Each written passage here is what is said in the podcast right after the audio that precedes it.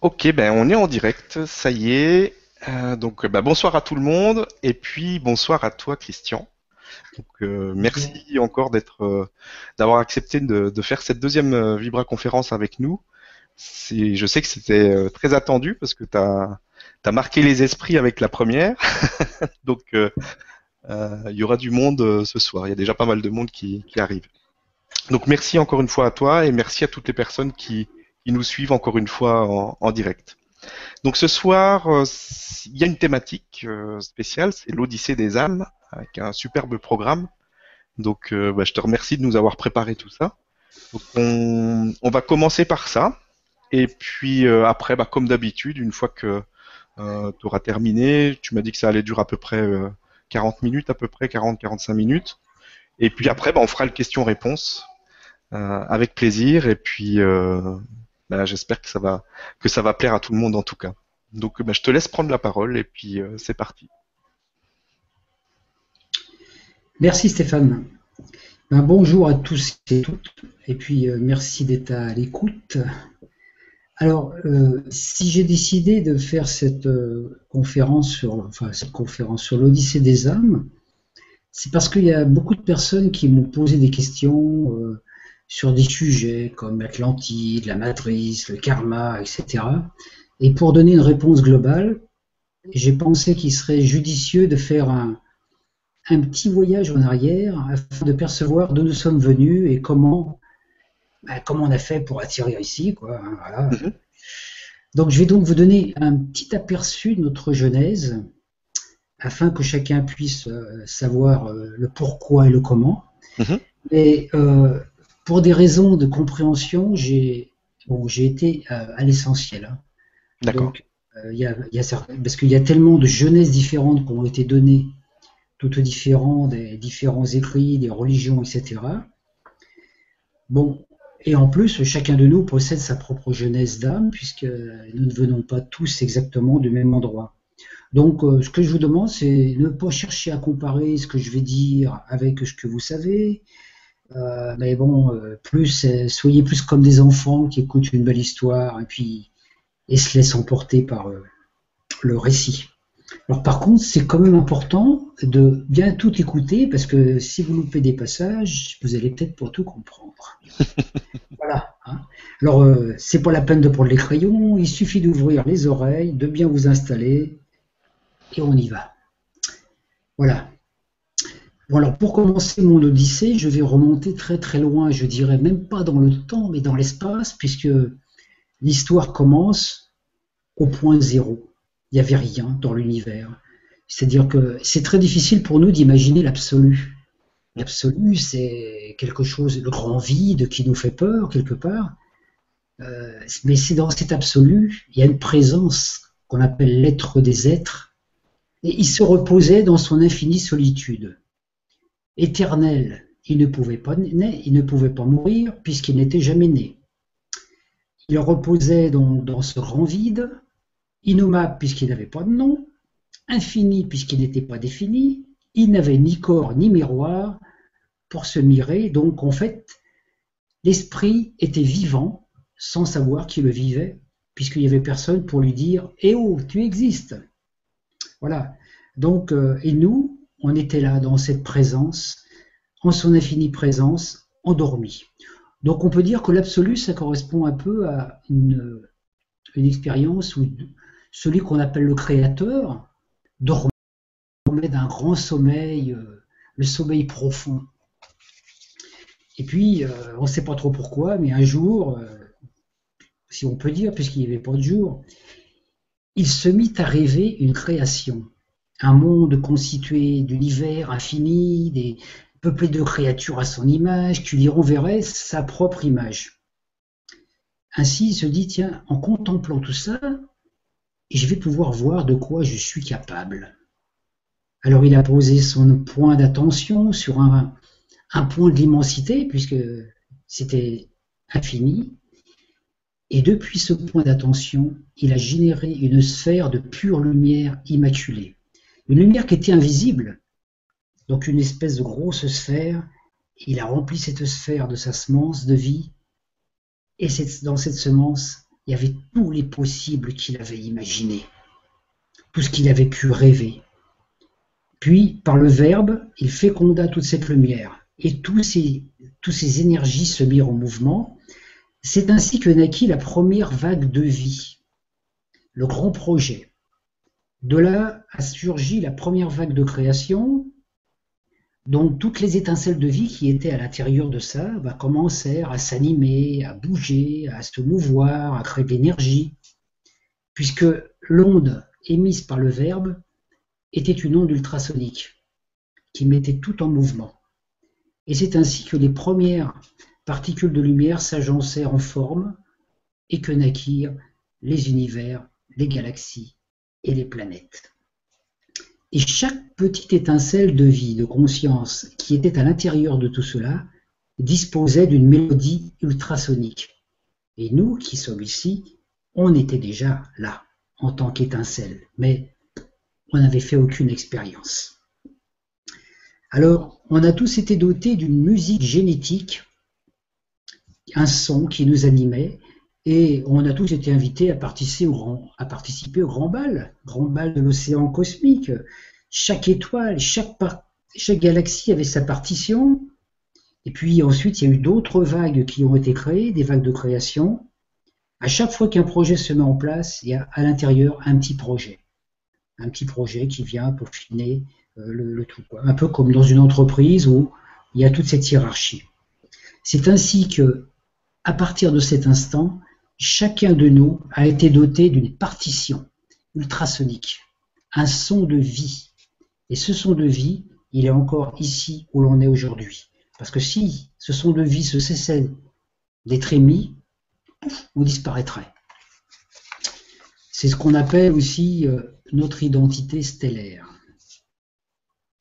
Donc, ayant été créés à la ressemblance de l'être des êtres, euh, qui était une pure conscience, on était partout à la fois. Parce qu'on n'avait pas un corps localisé comme ici, on était ici, là et partout, on était vraiment partout. Donc pour voyager dans ce grand univers, il suffisait de penser à l'endroit où nous voulions aller et nous nous y retrouvions.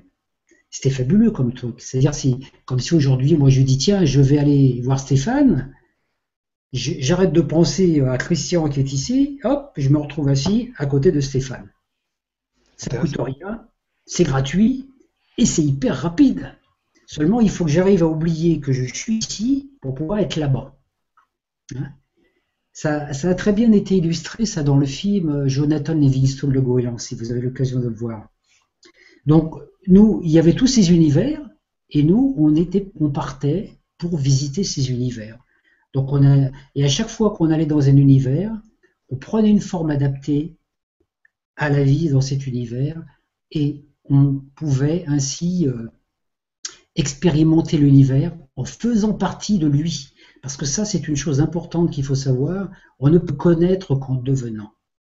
Donc, si on voulait aller visiter, par exemple, euh, Sirius, on se projetait sur Sirius, nos énergies se mélangeaient avec celles de Sirius, et on se créait un corps adapté à l'énergie de Sirius, tout en restant conscient de ce qu'on était à l'origine. Donc c'est ainsi que pour aller, donc pour voyager dans cet espace-temps, il n'y avait pas besoin de temps pour aller d'un endroit à un autre, puisqu'on disparaissait de là pour apparaître là. Et c'est ce qu'on a découvert euh, il y a déjà pas mal d'années avec la mécanique quantique. C'était tout ce problème, c'était tout cette, cette expérience. Donc on peut dire que là où se pose notre attention, les énergies surgissent crée une forme et on apparaît là. Et c'est pour ça que le point d'attention, dont j'ai parlé beaucoup aussi dans, mes, écrits, euh, il est très important. Là où on pose l'attention, on est. Donc en ce moment présent, par exemple, ceux qui écoutent, écoutent euh, la conférence, s'ils sont bien assis dans leur fauteuil et que leur attention est portée sur la conférence, ils vont être là. Mais s'ils sont déjà en train de penser à ce qu'ils vont faire demain, ils sont plus là sont demain. Donc c'est comme ça qu'on n'arrive pas à être dans le présent. Être dans le présent, c'est ici, maintenant. Moi, je suis obligé d'y être, puisque sinon je ne pourrais pas parler. Mais bon, Donc on peut dire que l'énergie et les particules adémantines s'unissent en un corps, et ainsi, on a visité des univers cités. Des universités comme les universités sur Terre. Donc, euh, à chaque fois qu'on est dans l'université, on se formait. Par contre, comme on avait une identité de base, qui correspondait à un choix, puisque quand la création a été, quand le plan cosmique s'est mis en place, il y a, la, divinité s'est manifestée par trois rayons, la volonté, l'amour et l'intelligence, et de là ont émané sept émanations, ce qu'on appelle sept rayons. Donc dans chaque rayon d'âme, on choisit quelque chose, exactement comme de nos jours dans l'université, on choisit d'aller étudier euh, la science ou la médecine ou, autre chose. Donc on a une particularité depuis l'origine. On peut être donc faire partie du rayon des alchimistes, du rayon des pionniers, du rayon des artistes. Et ça, c'est une identité qui va nous suivre partout. Parce que toutes les expériences qu'on va faire, tout ce qu'on va vivre dans tous les univers, même sur Terre, on a cet encodage de base. Donc si celui qui fait partie, par exemple, d'une identité de, généticien, quand il va être sur Vénus, il va expérimenter Vénus par la génétique. S'il vient sur Terre, il sera généticien. Donc il va ramener toutes ces informations par rapport à ça, parce qu'on a un rôle bien précis quand même qui est déterminé. Hein. bon, c'est ainsi qu'à force de voyager, on s'est formé, puis un jour, eh ben, on est arrivé dans la Voie lactée parce qu'il y en a d'autres, des galaxies, il y en a des milliards. Et on a pénétré dans cette substance de la Voie lactée et on a commencé à passer par le centre, par Sirius, le centre galactique, qui lui est l'informateur et qui nous a encodé de certains paramètres. Parce qu'à chaque fois qu'on arrive dans un univers, on est obligé de recevoir les paramètres d'adaptation à cet univers pour avoir une forme adaptée puis une conscience. Donc c'est là qu'on a choisi de participer à la création d'un univers de nature carbonée. Donc les douze maîtres généticiens qui œuvraient au sein de Sirius ont créé un espèce de grand chaudron qu'on appelle aussi le chaudron zodiacal. J'en ai parlé déjà dans mes autres conférences. Et à partir de ça, on a, on touillé un petit peu toute cette substance et c'est à partir de là qu'on a généré notre univers. Notre univers dans lequel on est et notre système solaire. Hein. Donc ensuite, à partir de ça, il y, a les planètes, le système solaire qui a été élaboré, etc. Et il y a aussi une Terre qui a été créée. La Terre que l'on connaît et qui à cette époque s'appelait Tara, une Terre de cinquième dimension. Et, qui était sur cette Terre a été créé un laboratoire, le laboratoire Eden, d'où le mot ADN. Hein, donc ce laboratoire était un laboratoire biologique destiné à expérimenter la vie et la génétique pour les êtres des étoiles, généticiens qui voulaient venir expérimenter dans, à l'intérieur de ce laboratoire. Donc on peut dire que c'est là qu'a commencé toute notre histoire, n'est-ce pas hein? Donc ensuite, bon, le laboratoire a commencé à fonctionner, il y a eu plein de choses qui se sont mises en place, et pendant ce temps-là, il s'est passé autre chose. C'est que un archange de lumière, qui s'appelle le porteur de lumière, dont je ne citerai pas le nom puisque vous le connaissez tous, de moi j'espère, remarquez le mot porteur de lumière. Celui qui porte la lumière n'est pas la lumière, comme un porteur de pizza n'est pas la pizza. Hein, voilà. Donc c'est bien, il faut bien faire attention justement à cette énergie. Donc lui s'est présenté devant le Père devant l'être des êtres, et puis il lui a dit euh, bah, Je veux créer un royaume dans lequel tu n'existerais pas. Tu serais invisible, inconnu, inexistant, ainsi tu pourrais finaliser ton expérience en étant tout ce que tu es et tout ce que tu n'es pas. Alors lui, il aurait dit Mais tu veux dire un univers où je n'aurai aucun pouvoir? Oui, aucune existence. Tant que les consciences qui expérimenteraient cet univers ne découvrirait pas ta présence qui serait cachée. Un monde où en tant que créature, tu expérimenterais ce que tu n'es pas pour découvrir ce que tu es. Compliqué comme chose. Donc euh, le créateur s'est dit, c'est risqué comme aventure. Mais il a quand même accepté puisque la loi de l'univers veut que toutes les créatures euh, soient libres. C'est même plus le libre arbitre, c'est la liberté de créer. Donc le porteur de lumière y partir et que réunir tous ses copains pour monter cette fameuse expérience. Ensemble, ils ont mis donc un, au point quelque chose pour pouvoir mettre en place cela. Alors, le laboratoire Eden était créé. Et puis un jour, il y a des types qui sont venus de l'espace. On les appelle les Dracos. Ils, portent plusieurs noms, il y en a qui les appellent les Anunnaki, etc. Mais bon, ils faisaient partie de la race des Dracos. Alors ils se sont pointés sur la Terre et ils se sont dit, tiens, un bel endroit pour faire nos expériences génétiques, puisque c'était des experts en génétique. Et c'est ainsi qu'ils sont arrivés sur la Terre et ils ont créé des formes, des formes animées, immenses. Ce sont eux qui ont, fait, qui ont créé les dinosaures, les sauriens, tous ces grands animaux qui, étaient sur la Terre, mais qui à un moment euh, étaient un petit peu prédateurs, puisque vous savez qu'un dinosaure, il euh, faut voir le nombre d'arbres qu'il mangeait une journée. Hein. Donc on peut dire en quelque sorte que les dinosaures et puis tout ça, les sauriens, ils étaient en train de bouffer le décor.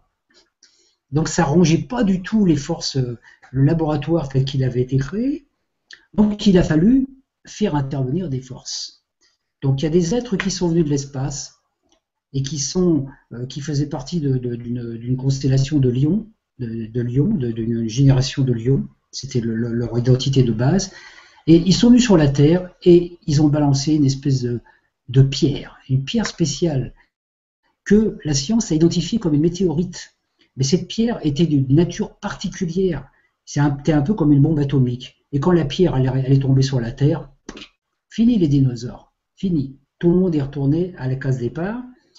Bon, les, esprits des dracos sont partis, et pendant des millions d'années, les énergies de cette pierre se sont mélangées avec celles de la Terre.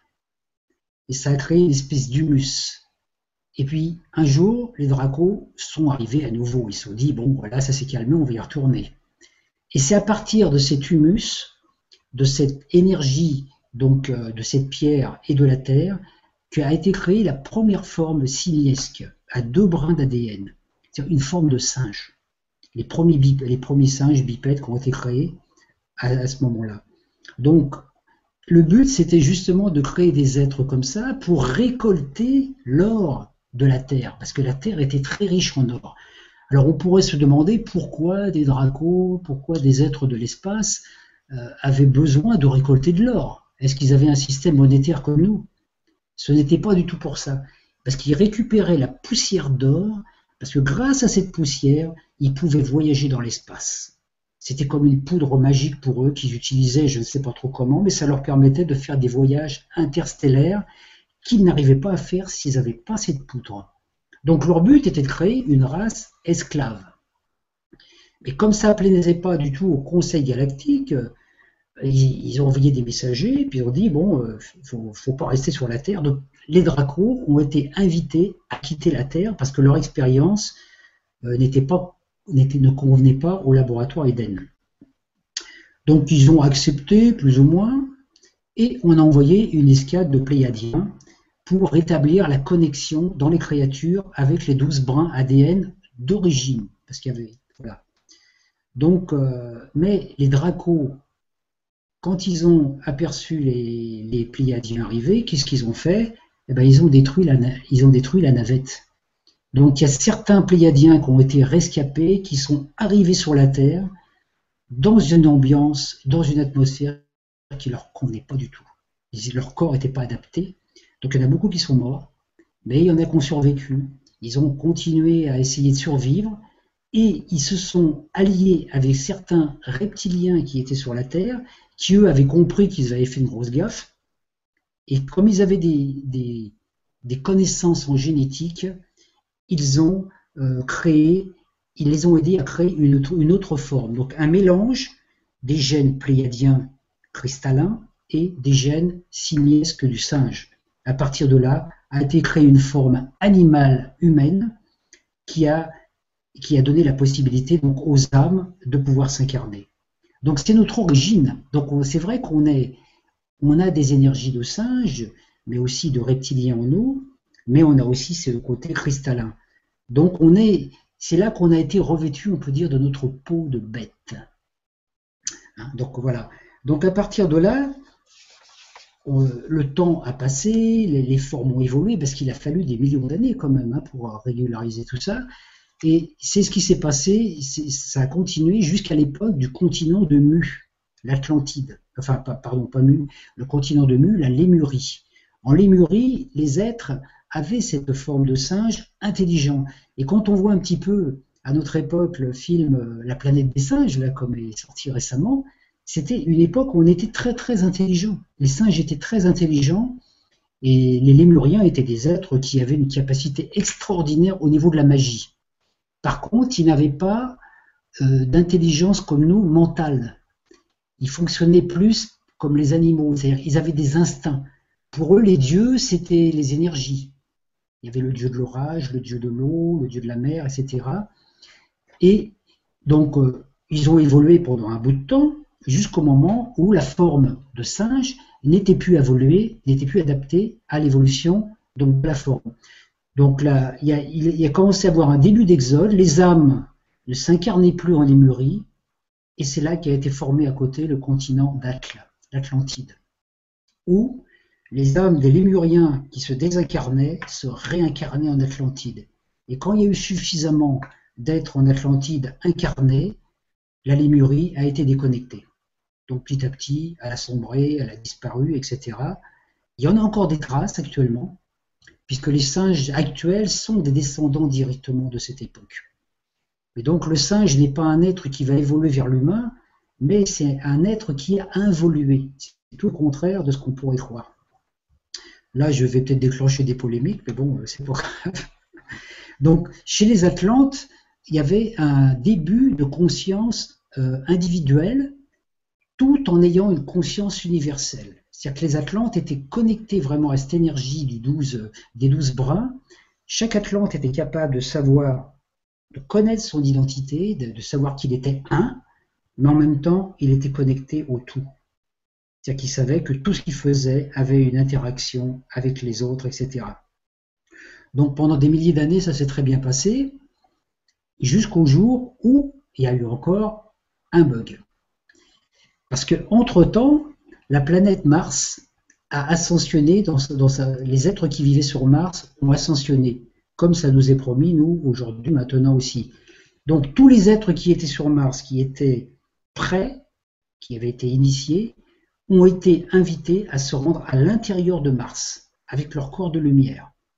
Mais, sur la surface, il y en avait encore des rebelles, des êtres qui, qui ont refusé le plan et ces êtres-là avaient consciemment déconnecté leur âme de la source. C'est-à-dire qu'en fait, ils fonctionnaient qu'avec leur cerveau, leur cerveau gauche, la technologie, la science. Ils étaient super, super doués en science, mais par contre, ils n'avaient pas leur cerveau féminin qui était connecté. Alors quand on dit déconnecté, ça veut dire qu'ils ne le nourrissaient pas, tout simplement. Hein. Ils n'ont pas pris un ciseau pour se couper un truc dans la tête. Hein. Hein. Donc par contre, ils ont développé une technologie de pointe. Et c'est pour ça qu'ils font partie de la race des aliens. Un alien, c'est quelqu'un qui, est aliéné d'une partie de lui-même. Donc comme ils ne savaient plus quoi faire parce qu'ils ne pouvaient plus vivre sur Mars, ils ont créé des vaisseaux avec des technologies Merkaba et ils, ils sont partis dans le cosmos. Et c'est là qu'ils sont arrivés sur la Terre et ils ont aperçu l'Atlantide. Ils se sont dit, oh là là, c'est super comme endroit, on va s'installer là. Donc ils se sont installés avec leur technologie, sans trop demander leur avis. Donc les, initiés Atlantes les ont acceptés quand même. Et, à partir de là, ils ont commencé à développer leur technologie. Ils étaient très doués pour créer des triangles, des, des, des, des champs Merkaba, des champs énergétiques Merkaba, mais technologiques. Et c'est eux qui, entre autres, ont créé le, champ Merkaba du triangle des Bermudes. Et le triangle, le, Merkaba du, triangle de Bermudes avait une fonction particulière. Il a été désactivé, ça fait que quelques années, et ce, champ Merkaba avait pour rôle de séparer le masculin du féminin. Parce que les martiens voulaient que les humains fonctionnent comme eux. Et c'est depuis ce temps-là qu'il y a eu cette rivalité sur la Terre entre l'homme et la femme. parce que ça faisait partie d'un programme qui avait été mis en place par ces, euh, par, ces martiens. Alors naturellement, ils se sont investis dans les collèges scientifiques d'Atlantide et ils ont commencé à corrompre les scientifiques, qui ont commencé à développer des technologies de pointe, ils ont commencé à utiliser des énergies, à découvrir des énergies comme l'énergie atomique et tout ça, et ils ont provoqué un déluge parce qu'ils ont travaillé avec l'antimatière. Parce qu'ils savaient que l'antimatière était quelque chose de très important, que si on savait l'utiliser, on pouvait avoir de l'énergie euh, à profusion. Donc, euh, mais c'était l'antimatière, dès qu'elle est en contact avec la matière, elle détruit la matière. Alors il faut savoir quand même pour l'information que depuis quelques années, euh, un laboratoire en Suisse a recréé l'antimatière on est capable en tant qu'humain de créer de l'antimatière même. Mais c'est très difficile à la conserver parce qu'elle doit être dans le vide. pour qu'elle soit dans le vide, il faut, faut créer un vide artificiel. Donc s'il y a une panne d'électricité, euh, c'est dangereux. Bon. Alors, avant que l'Atlantide sombre dans les eaux, il y, avait quand même des initiés en Atlantide qui avaient préparé le coup, parce qu'ils le savaient. Hein. Donc, euh, il y a notamment un Atlante qui s'appelait Thoth, Todd qui est connu euh, aussi maintenant de nos jours dans l'histoire égyptienne, qui lui avait préparé un vaisseau pour pouvoir permettre aux humains atlantes de survivre, à ceux qui, ceux qui étaient prêts. Donc il faut savoir que la Terre, elle est entourée de plusieurs treillis énergétiques. Chaque espèce vivante sur la Terre a un treillis énergétique qui lui appartient. Il y a le treillis énergétique des singes, des lions, des animaux, et des humains. Hein.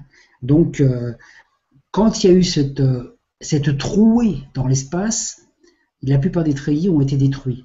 Donc, avant que cela se passe, il y a un être qui avait été prévu pour ça, un grand scientifique, qui lui avait un vaisseau spécial, un vaisseau d'énergie, à l'intérieur avec un ordinateur super sophistiqué, et qui a intégré à l'intérieur de son ordinateur toutes les banques de données de toutes les espèces qui existaient sur la Terre. Et cet être-là, on le connaît sous le nom de Noé. Donc l'arche de Noé n'est pas un vaisseau comme on pourrait le voir, une péniche comme on voit de nos jours. C'est parce que la technologie est super développée. Donc c'est un vaisseau spatial qui contenait toute la mémoire de toutes les espèces qui avaient été sur la Terre. Hein, c'est pour ça que j'ai toujours eu du mal à imaginer l'arche de Noé avec euh, tous ces cochons, ces singes et tout ça. Euh, pardon, excusez-moi, j'ai un truc qui vient me casser les pieds. voilà. Donc, euh, on peut dire que chaque espèce y était encodée comme un programme informatique. Hein. Et puis, donc, les, les, les, comment je les, les survivants d'Atlantide sont partis dans différents endroits. En Égypte, en Amérique du Sud et dans l'Himalaya, où ils ont formé des écoles de sagesse qui étaient destinées aux humains à retrouver la mémoire. Donc la chute a provoqué la destruction des treillis. Un nouveau treillis a été recréé. Les âmes atlantes se sont revenues. Mais les dracos, et les martiens se sont encore repointés à nouveau et avec des vaisseaux de métal, de fer, de ferraille, ils ont retourné la lumière sur elle-même grâce à leur technologie ils ont construit un faux treillis, et c'est depuis ce temps-là qu'on est enfermé dans cette matrice de troisième dimension. Alors il faut savoir qu'à l'intérieur de notre matrice, la lumière nominale adamantine qui œuvre dans le cosmos, une fois qu'elle a passé à travers ce treillis, il reste 5% de la lumière. Donc il y a 95% de la lumière qui reste de l'autre côté du voile. Et de ces 5% qui nous ont été octroyés, on n'en utilise que 10%. Donc on peut dire qu'on a un super générateur, on a un super ordinateur dans la tête, mais on n'a pas assez de courant pour l'alimenter. C'est pour ça qu'à notre époque, il y a toutes ces choses qui se passent, parce que euh, on est en train de nous dire, euh, bah, on va vous remettre le courant. Ça fait du bien. Hein. Donc comme, comme le, comment je veux dire, la Terre, la Terre vivait à l'époque avec un noyau cristallin qui avait été déposé par les Syriens, qui était le reflet exact des énergies de Sirius. Sirius, c'est le cerveau de, c'est le cerveau de la Terre. C'est le cerveau supérieur de la Terre. Donc, euh, la Terre fonctionnait dans cette énergie. Donc, mais quand il y a eu cette, inversion, cet emprisonnement, il y a un noyau férique et de fer et de nickel qui a été apposé dans les fréquences de la Terre. Et c'est à partir de ce noyau de fer et de nickel qu'a été créé euh, le treillis électromagnétique, le spectre électromagnétique, et que nous sommes enfermés dans celui-ci par le, comment je par, ce rayonnement électromagnétique. Le, regardez le mot est intéressant. L'enfer me ment. L'enfer me ment. On voit bien que c'est pour la vérité. Hein. hein. pour ça qu'on dit toujours ah c'est l'enfer ici. Oui. Donc un implant a été déposé dans notre cerveau, mais l'implant qui a été déposé c'est un implant éthérique. Hein. C'est un petit peu comme un virus informatique. Et c'est à partir de là qu'on a perdu toutes nos mémoires et qu'on est devenu dépendant des programmes du vaisseau. Donc on peut dire actuellement encore sur la Terre, on est comme dans un vaisseau spatial de ferraille et on fait toutes les choses qu'il nous dit, mais tout cela c'est une illusion. On est, on est comment je veux dire, enfermé dans le vaisseau de Thanatos. Thanatos, c'est Saturne, Chronos, le maître du temps, que vous connaissez aussi sur un autre nom, le Seigneur des Anneaux. Je vous en parlerai tout à l'heure du Seigneur des Anneaux, vous allez voir. Hein enfin, si vous voulez. Hein. Donc, on est, comme on est, on s'est retrouvé dans ce monde sans mémoire. On se rappelait plus qui on était. On se rappelait plus notre technologie. On se rappelait plus qu'on était des, êtres super intelligents. Alors, on a été limité. On a commencé à manquer d'énergie. Euh, qui on est, qu'est-ce qu'on est, pourquoi on est là? Bah, on a pris ce qu'il y avait, c'est-à-dire ce que nous diffusait le programme. Donc, c'est à partir de là qu'on a pris le programme qui avait été inséré dans cette matrice. Donc on est actuellement, et depuis tout ce temps, comme des prisonniers virtuels d'un jeu informatique. Donc le tout, c'est que le but du jeu, parce que c'est un jeu, le but du jeu, c'est qui c'est qui va trouver la porte de sortie? Parce que c'est ça, c'est un jeu, mais il faut trouver la porte de sortie. Donc c'est un jeu, et dans chaque jeu, il y a des règles, il y a des lois, il y a des chemins, et tout notre travail en tant qu'être humain, on est des pions sur un échiquier et il faut trouver euh, la porte de sortie. C'est ce qu'on retrouve dans notre jeu, le jeu de loi. Vous savez, on passe dans des cases. Puis des fois, on passe dans une case, pouf, on tombe dans le puits. On retourne en arrière. Ou alors, on tombe dans la, case 58, la case de la mort. Là, on retourne au départ. Et quand on arrive au château de loi, on est tranquille. Encore une fois qu'on arrive au château de loi, on est libéré. Mais on peut continuer à jouer. Seulement, on sait les règles du jeu, donc comme, on, connaît les règles du jeu, on peut jouer selon nos propres règles. Donc on joue sans se prendre au piège du jeu. Et c'est ce qui nous est proposé à notre époque maintenant. Tous ceux qui travaillent avec la pensée positive et tout ça, ben, on a compris les règles. Maintenant, ben, il ne nous reste plus qu'à jouer, mais on subit plus les règles. On crée les nôtres. C'est toute la différence. Donc, notre matrice, elle a été enfermée dans une énergie astrale L'astral, c'est un monde qui est, lié à notre plan émotionnel. Donc il y a le bas astral et le haut astral. Dans le haut astral, il y a des énergies lumineuses, où Dieu, on l'appelle bon Dieu. Dans le bas astral, il y a des forces qui sont plus, plus, plus négatives, les, tentateurs, les peurs, tout ce qui concerne les peurs, la violence, la guerre et tout ça. Et ce sont ce qu'on appelle des forces démoniaques, qui sont régies par le prince des ténèbres. Mais les deux énergies, bien et mal, font partie de la même entité. Il y a une entité qui régit toute notre matrice et elle peut se présenter sous, son beau côté ou sous son mauvais côté. Et nous, on est là dans ce jeu et on se dit, mais où est la porte? Où est la porte? Alors naturellement, comme on a peur, on crée des émotions, on crée des émotions de peur et on nourrit des forces du bas astral, ce qui nourrit justement ces êtres qui matrissent qui, maîtrise, on peut dire, cette matrice.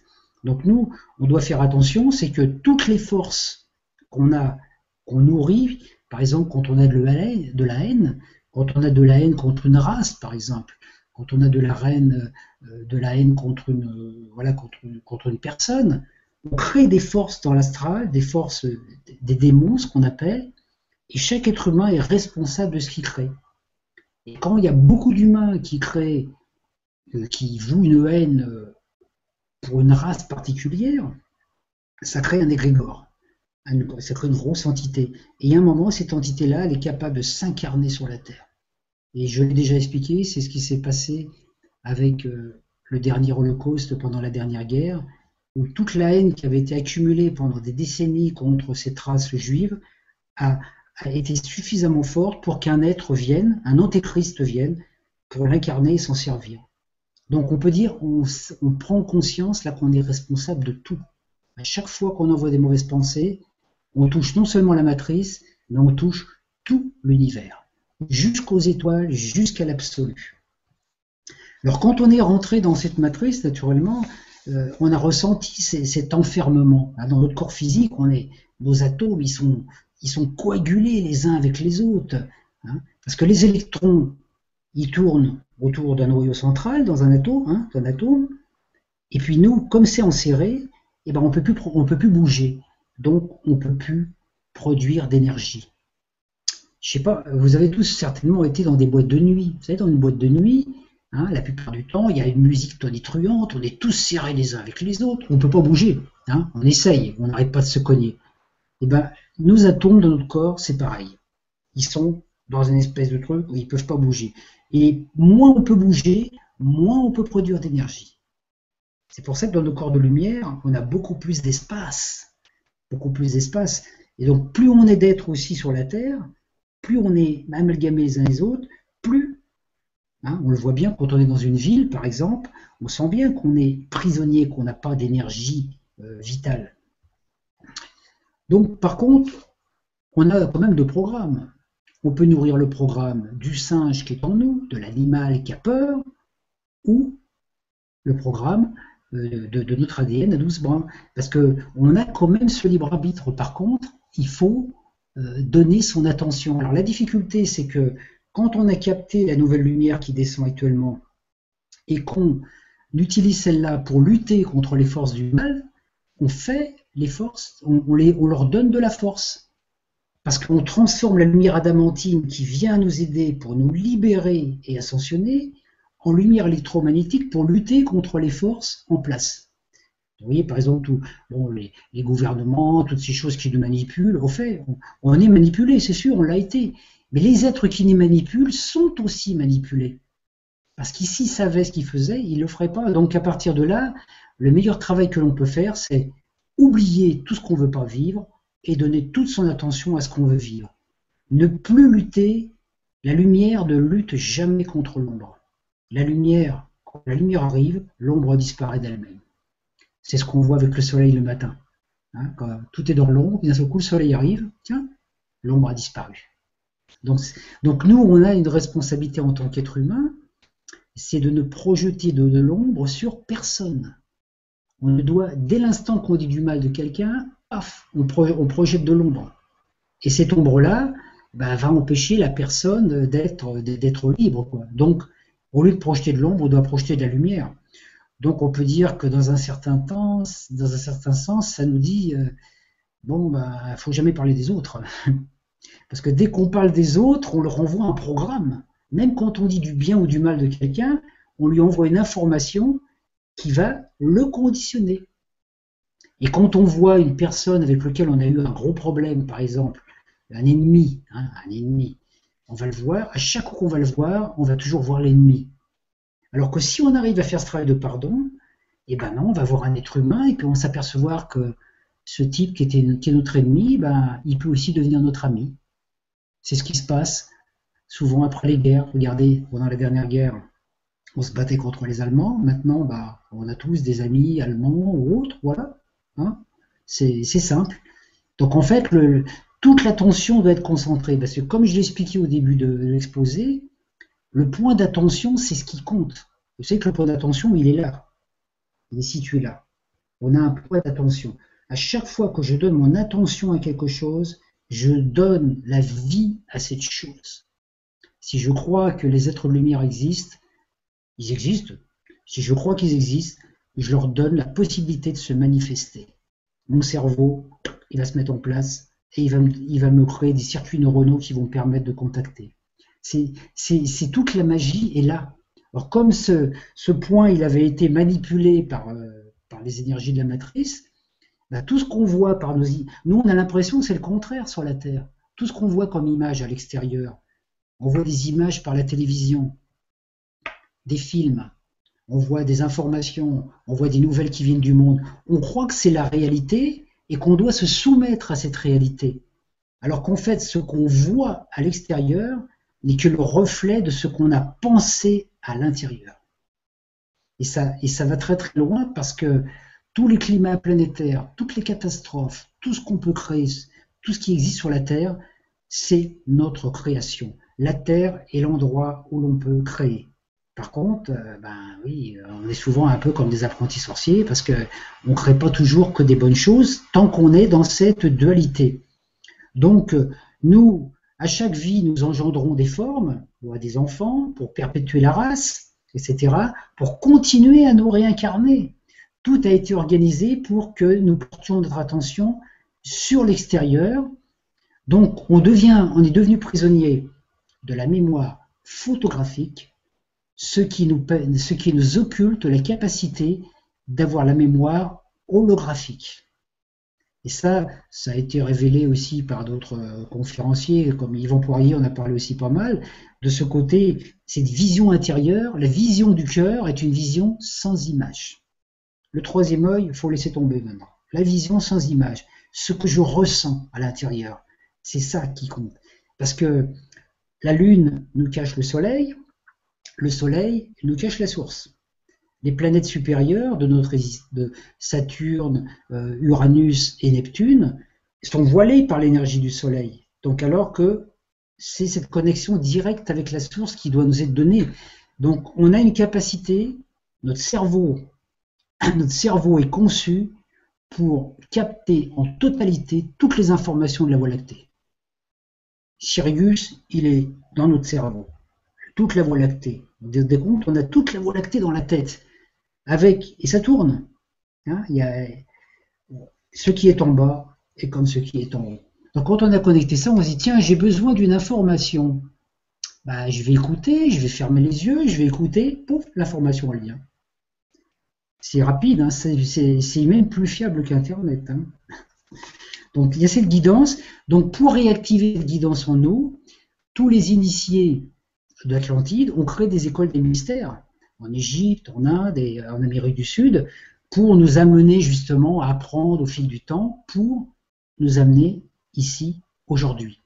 Donc il y a eu, toute une filiation qui est passée par l'Égypte où Osiris et Isis ont été déifiés alors que Isis et Osiris étaient des grands rois de l'Atlantide c'était pas des dieux, mais ils avaient atteint l'immortalité parce qu'ils avaient atteint un plan de conscience. Plus tard, leur travail a été continué par le pharaon Akhenaton, qui est venu réinsérer, réinitialiser ce processus. Mais naturellement, il y avait des forces contraires. Par contre, de son vivant, Akhenaton a créé quand même un collège d'immortels.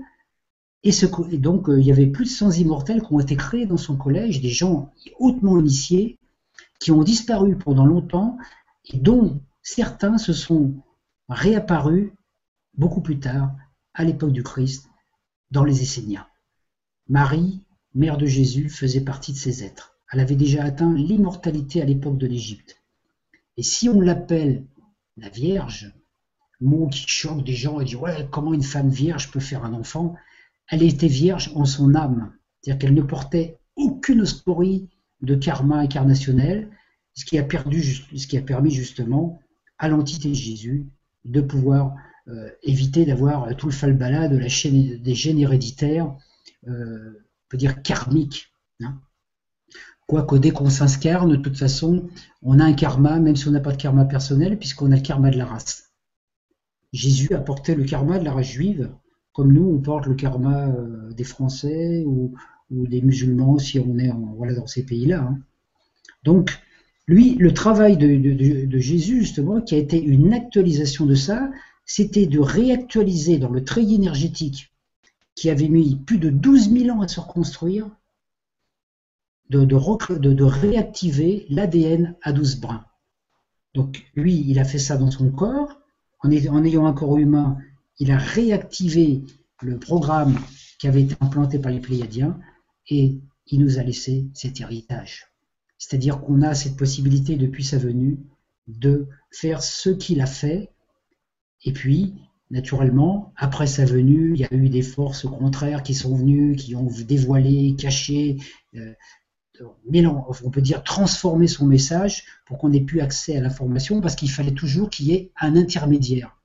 Or, Jésus, incarnation du Christ, c'était une, des incarnations du Christ. Il y en a eu d'autres qui sont venus avant, nous a apporté ce message que pour contacter Dieu, le Créateur, la source, le véritable Créateur, on n'avait besoin d'aucun intermédiaire.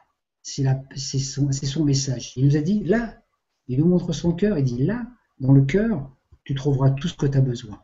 Alors naturellement, il y a des moments où on le ressent quand on est en méditation, on ressent cette fusion. Puis dès qu'on ouvre les yeux, on regarde ce qui se, voit, ce qui se passe autour de nous, euh, on a l'impression que, ce n'est pas vrai parce que cette, ambiance qui nous, entoure, quand on voit sur la planète tout ce qui se passe actuellement, les, meurtres, toutes ces choses euh, difficiles, comment peut-on être heureux avec ça? Mais on peut, dès l'instant qu'on est dans ce plan de conscience unifié, qu'on s'est réunifié, que notre corps s'est réunifié avec notre âme et avec l'esprit, on est dans ce monde, mais on perçoit que ce monde est une illusion. Donc on se dit, bon, je ne vais pas lutter pour changer les choses de ce monde, parce que ça serait jamais que modifier l'illusion. C'est comme si on était dans un film et qu'on veut chanter le scénario. Non, mais on crée un autre film. On concentre toute sa pensée, son attention sur ce qu'on veut réaliser, sur ce qu'on pense qu'on doit réaliser, qu'on sent, et tout le reste on l'oublie. Donc on peut dire qu'on boycotte tout ce qu'on n'a pas envie de vivre. C'est simple pourtant. C'est pour ça qu'il y a cette simplicité de l'enfant. Vous savez, un enfant, quand il veut quelque chose, il pense à rien d'autre. Hein. L'enfant, il veut quelque chose et il l'obtient. On devrait faire pareil. Enfin, de moi, c'est ce qui nous est demandé, c'est ce qui nous est proposé.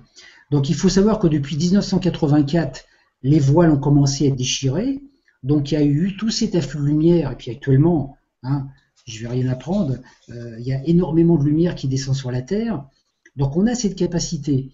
Mais moi, ce que je rencontre avec beaucoup de gens qui me posent des questions, je vois plein de gens qui ont lu beaucoup de livres, qui ont appris plein de choses, qui savent beaucoup de choses, et puis ils me disent oui, mais dans ma vie quotidienne, il n'y a rien qui change. Pourquoi? Parce qu'il y a trois phases. La première phase, c'est la phase de l'apprentissage.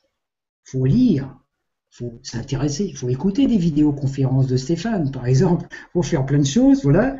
Une fois qu'on a ces informations qu'on a lues, il faut prendre ces informations et puis les intégrer, les vivre, dire tiens, j'ai entendu ça dans ma conférence hier, aujourd'hui je suis dans telle situation, euh, donc confronter ces informations à transformer le savoir en connaissance. Et on ne peut transformer le savoir en connaissance qu'en devenant. Et ça, j'en avais parlé la dernière fois, c'est ce qu'on apprend sur le chemin du pèlerinage. Quand on part en pèlerinage, on n'emmène pas des bouquins. Tout ce qu'on a appris, on l'a dans le cœur. Et puis, à chaque fois qu'on vit un événement sur le chemin, on, met en pratique ce qu'on a appris. Et au bout du pèlerinage, on a expérimenté tout ce qu'on a appris. Et tout ce qu'on n'a pas vérifié, on, on l'oublie. Donc on ne garde que l'essentiel. Donc chacun, quand on, a, fini ce pèlerinage, on peut devenir un guide pour les autres. Parce qu'on a intégré le savoir et par le vécu, on l'a transformé en expérience. À partir de là, tout change. Donc on réunit l'intellect avec, euh, avec l'âme, et l'âme se réconciliant avec l'esprit, on est une unité. Euh, donc corps, âme, esprit ne faisant qu'un. Et à partir de là, tout ce qu'on a appris, toutes les divisions, parce que on peut apprendre hein, l'hierarchie angélique, on apprend l'astrologie, la numérologie, le tarot. Moi, j'ai appris toutes ces choses. C'est vrai, on, voit tout en détail. Mais ce qui importe, c'est l'unité. La présence qui était dans l'absolu, elle est là. Là où je suis, je suis une manifestation de l'absolu. Dans sa perfection, tout comme Stéphane l'est, et comme vous l'êtes, vous aussi, tout, ce qui me regardez. Donc quand on perçoit que tout est parfait, que tout est parfait, qu'on est exactement à la place où on doit être, les choses changent. D'ailleurs, ce matin, euh, j'ai écrit un petit texte, euh, j'étais branché là-dessus, c'est venu. Euh, je le publierai demain sur mon blog. Et puis voilà, ça donnera des informations complémentaires. Hein. Donc on n'a plus besoin de lutter contre la manipulation. Vraiment, on n'a plus besoin maintenant. Il faut vraiment, je, l'avais expliqué dans un article, percevoir qu'on a un double de lumière, que ce double de lumière, il n'est pas dans l'espace, il n'est pas là-haut, il est là où on est, dans l'invisible. Donc, de temps en temps, on l'appelle pour qu'il puisse euh, œuvrer à travers nous. C'est ce qu'on appelle l'énergie christique. Et il y a un moment, on lui ouvre la porte. Et quand on lui ouvre la porte, qu'on accepte qu'il prenne possession de notre corps, on peut dire, ce, double, hop, il est là, nous, on disparaît. On n'est plus que le gardien du temple. Donc à partir de là, il n'y a plus qu'une chose à faire. C'est la chose la plus simple, mais la plus difficile. C'est la foi totale. Il faut être persuadé à chaque instant que tout ce qui nous arrive, c'est notre Christ intérieur qui nous l'amène. Que ce soit les événements agréables ou pas, tout ce qui m'arrive, c'est bon pour moi. C'est génial comme truc, hein mais ça demande une foi totale. Et dès l'instant qu'on laisse passer le doute, paf, on repasse dans l'ancien schéma. Donc on peut dire, pour terminer, on a deux programmes. On a l'ancien programme de, l'homme animal et on a le nouveau programme de l'homme de, l'homme euh, lumière. On a juste à choisir. Bon, quand on met le nouveau programme, après, il euh, faut virer l'ancien. Parce que si on fait fonctionner les deux programmes en même temps, hein, c'est comme dans un ordinateur, voilà. Quand on met Windows, eh ben, 8, on retire Windows 7. C'est pareil. Voilà, bon, pour l'instant, euh, voilà, après je pourrais en parler encore pendant des heures, mais bon, je vais laisser quand même euh, de la place pour autre chose, parce que j'ai encore un tout petit truc à vous dire, mais je vous le dirai qu'à la fin. Merci beaucoup en tout cas pour euh, cette magnifique histoire. J'espère que ça vous a tous plu et que vous êtes vraiment laissé emporter dans tout ça.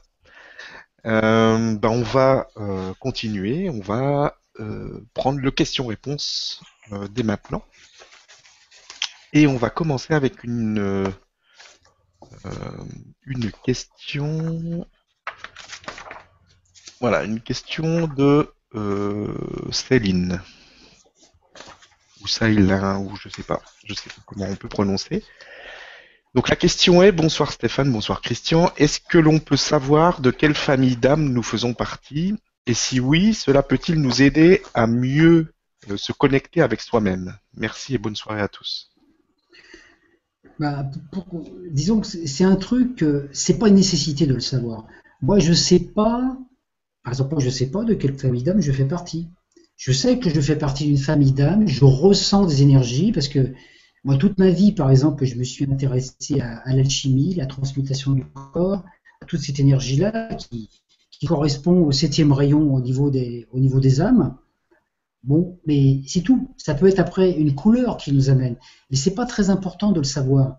Parce que même si on fait partie d'un rayon d'âme, selon nos incarnations, on va vivre une expérience différente. Par exemple, si moi je fais partie euh, d'une famille d'âmes d'alchimistes, je peux très bien avoir une incarnation dans laquelle je viens pour être euh, pour faire du cinéma ou pour être un acteur. Mais je vais toujours être alchimiste, donc parce que on n'est pas contenu dans une, on n'est pas dans un vase, on peut dire, dans un truc en disant, euh, toi tu vas faire ça et tu feras rien d'autre. Non, on peut tout faire. Donc on peut très bien être euh, un initié de haut niveau et puis et puis faire de la danse être, danseuse ou être chanteur ou faire une comédie musicale, puisque peu importe. Par contre, il y a certaines informations qui peuvent être données, que je donne aux gens des fois par l'intermédiaire des thèmes astrologiques, par exemple, où j'explique aux gens un petit peu leur mission, je, leur montre un petit peu leur filière d'âme, ce qu'ils ont à vivre dans cette vie. Mais parmi tout le potentiel que je leur, que je leur révèle, ils ont encore le choix. Moi, je ne vais pas dire, vous êtes venu pour être nuisier. Non. Voilà. Mais, hein, donc, euh, si, par contre, donc, le, meilleur moyen de le savoir, c'est de se connecter à son enfant intérieur.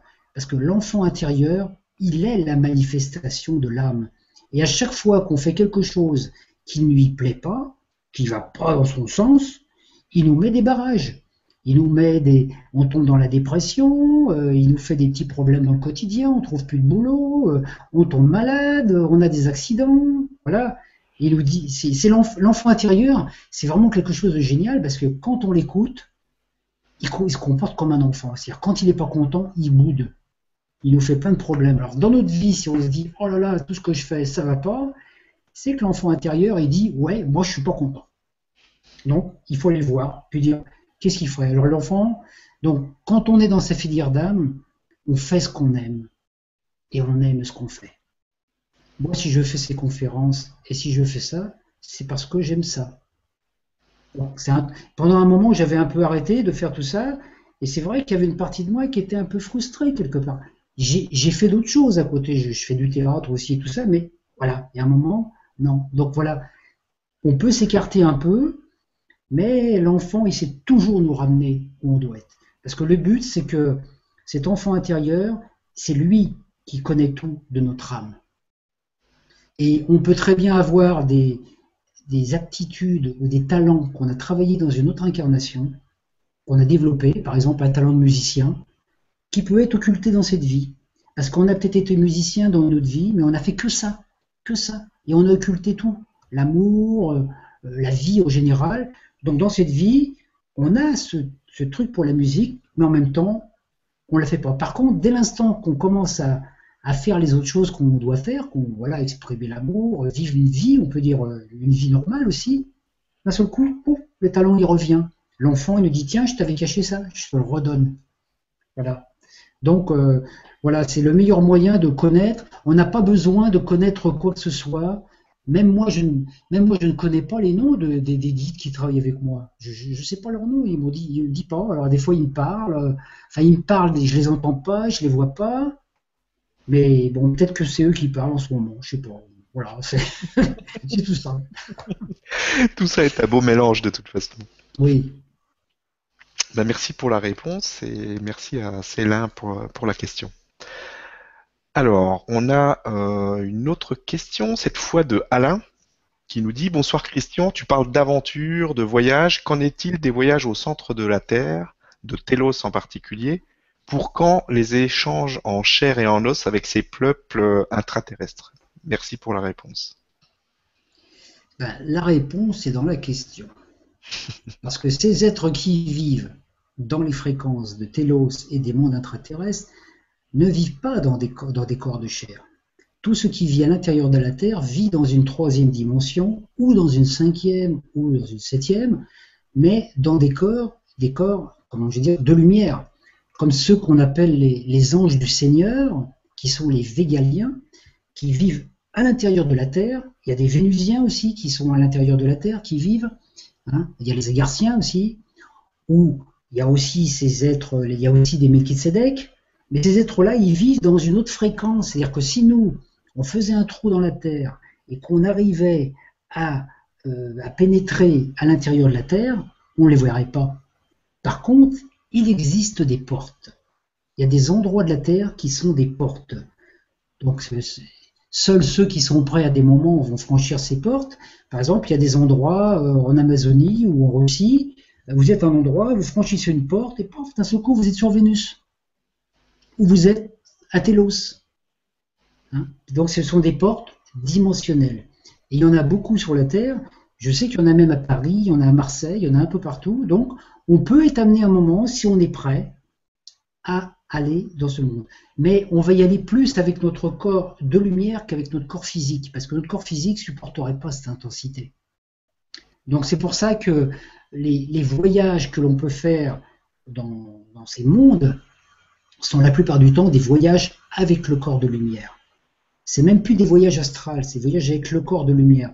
Donc on peut très bien, par exemple, être chez soi, puis d'un seul coup déconnecter complètement de la réalité, et puis se retrouver sur Télos. Parce qu'il ne faut pas oublier une chose, c'est qu'on est des hologrammes.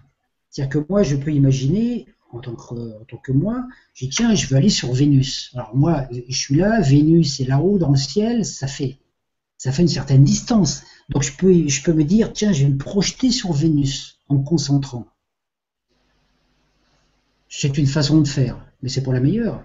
Parce que je suis un hologramme. Je recrée Vénus là où je suis. puisqu'on est hologramme. C'est-à-dire que je, m'intériorise, je rentre dans mon unité, et si je pense à Vénus, je suis automatiquement. Donc, est-ce que je vais vivre par ce voyage va m'apparaître aussi réel que ce que je vis sur la Terre. C'est la même chose. Par contre, c'est vrai qu'il y a des personnes, comme la personne qui a découvert Telos, là, euh, Aurélia, je ne me rappelle plus comment elle s'appelait, euh, bah, c'est parce qu'elle avait un travail spécifique à faire. Mais nous, on vit à l'extérieur. Les êtres lumière vivent à l'intérieur, mais dans une autre fréquence d'émotionnel. Or, nous, ce qu'on a oublié un petit peu, c'est que la Terre, telle qu'on la voit, on est dessus, mais la Terre possède aussi un corps de gloire. Et ce corps de gloire, c'est un vaisseau spatial. On est dans un vaisseau spatial. Et on ne s'en est pas encore rendu compte. Et c'est ce qu'on va se rendre compte bientôt, qu'on est dans un vaisseau spatial. On est, on est déjà à l'intérieur. Donc, tout le travail consiste pour nous actuellement à vivre sur la Terre comme vivent les êtres dans l'intra-terre et notamment le petit peuple, qu'on appelle, le peuple des élémentaires, les Devas, les Sylphes, euh, les Ondines, tous ces êtres-là qui existent, qui à un moment étaient en euh, cohabité avec les humains. Donc eux, ils vivent dans la troisième dimension unifiée. C'est leur royaume d'élection. ça leur appartient ce royaume. Nous, il y a des gens déjà sur la Terre qui, qui arrivent à rentrer en connexion avec ces êtres, à voir les lutins, enfin tous ces êtres-là. Donc on est déjà en connexion avec un autre monde. Et moi je sais que pendant longtemps, quand je me mettais devant un arbre, devant les grands arbres, euh, j'avais envie qu'il y ait une porte qui s'ouvre dans l'arbre pour rentrer dedans, pour aller dans les mondes intraterrestres. Mais en fait, c'est pas par la matière qu'on peut y aller, c'est justement par l'intérieur. Là, je vis dans mon extérieur. Si je veux aller dans la terre intérieure, il faut que je puisse être à l'intérieur de moi. Parce que la vérité, elle est dedans tout ce qui est dehors, c'est jamais qu'un reflet de la vérité. Voilà, j'espère que ça répond à la question. Je pense que oui. et merci. Merci pour, euh, cette, question, euh, cette question et cette réponse. Euh, question suivante, une question de, de, Christian qui ah, c'est moi. voilà, c'est toi qui te poses une question à toi-même. J'ai toujours eu l'impression d'être tout neuf sur Terre. Cette sensation d'avoir l'impression que les autres sont plus à l'aise avec euh, tout ce qui les entoure, comme s'ils ne découvraient pas vraiment tout ça. Est-ce possible de n'avoir pas de vie antérieure? C'est très, ça, ça, peut être possible, mais c'est fort peu probable parce que tous les êtres qui sont actuellement incarnés sur la Terre ont, participé à cette évolution. On a vécu des choses plus ou moins difficiles. Par contre, une chose est possible, c'est qu'on ait très peu d'incarnations. Moi, par exemple, euh, pour, citer mon cas, euh, à un moment, j'ai eu deux, trois réminiscences d'incarnations, mais j'ai vraiment pas l'impression d'avoir vécu beaucoup d'incarnations non plus. Parce que on s'incarne toujours dans des périodes clés. Donc selon le travail qu'on a à faire, par exemple, une personne va mourir, elle va décider une réincarnation. Mais quand elle va se réincarner, elle va se réincarner dans une époque où elle a une possibilité d'évolution. Or, si pendant ce temps-là, sur la Terre, pendant 400 ou 500 ans, il ne se passe rien de spécial, la personne ne va pas se réincarner. Donc, il peut y avoir des sauts comme ça. Des fois, on peut attendre 1000 ans ou 2000 ans avant de se réincarner.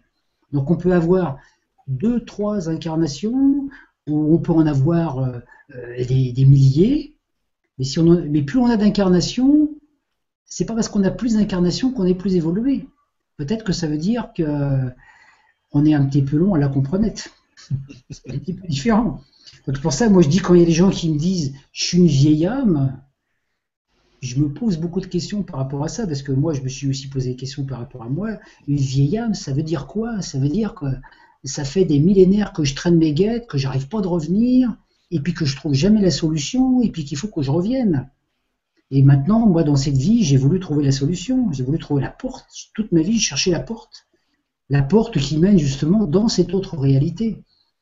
Donc, euh, il, est, peu probable qu'on ait peu. Dans, les fins de cycle comme ça, on a toujours euh, des incarnations. Par contre, on peut si les incarnations sont voilées, c'est-à-dire si on n'a pas connaissance de ces incarnations, c'est soit qu'elles nous, nous, apportera rien, soit, euh, qu'il faut peut-être pas aller toucher dedans pour l'instant parce qu'on n'est pas prêt.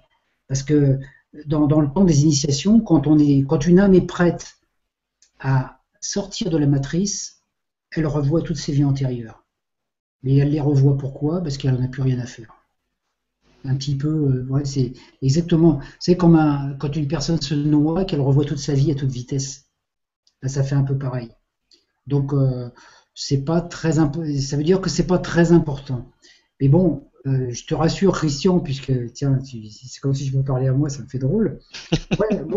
moi, c'est un petit peu la même chose. J'ai l'impression, j'ai l'impression d'être tout neuf. Des fois, j'ai toujours eu cette impression de d'être là. des fois et ce que je voudrais aussi, en plus, c'est me réveiller le matin et puis presque rien de souvenir de la veille, quoi, parce que ce serait encore plus génial. si on ne se souvenait pas qu'on a été formaté, on ne serait plus formaté. Voilà. merci. Euh, merci à Christian pour la réponse et merci à Christian pour la question.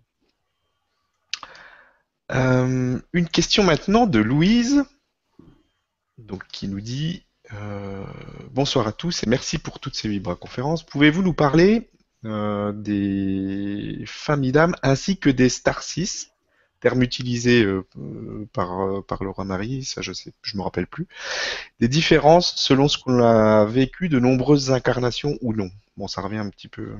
C'est un petit peu, un petit peu une question. Hein.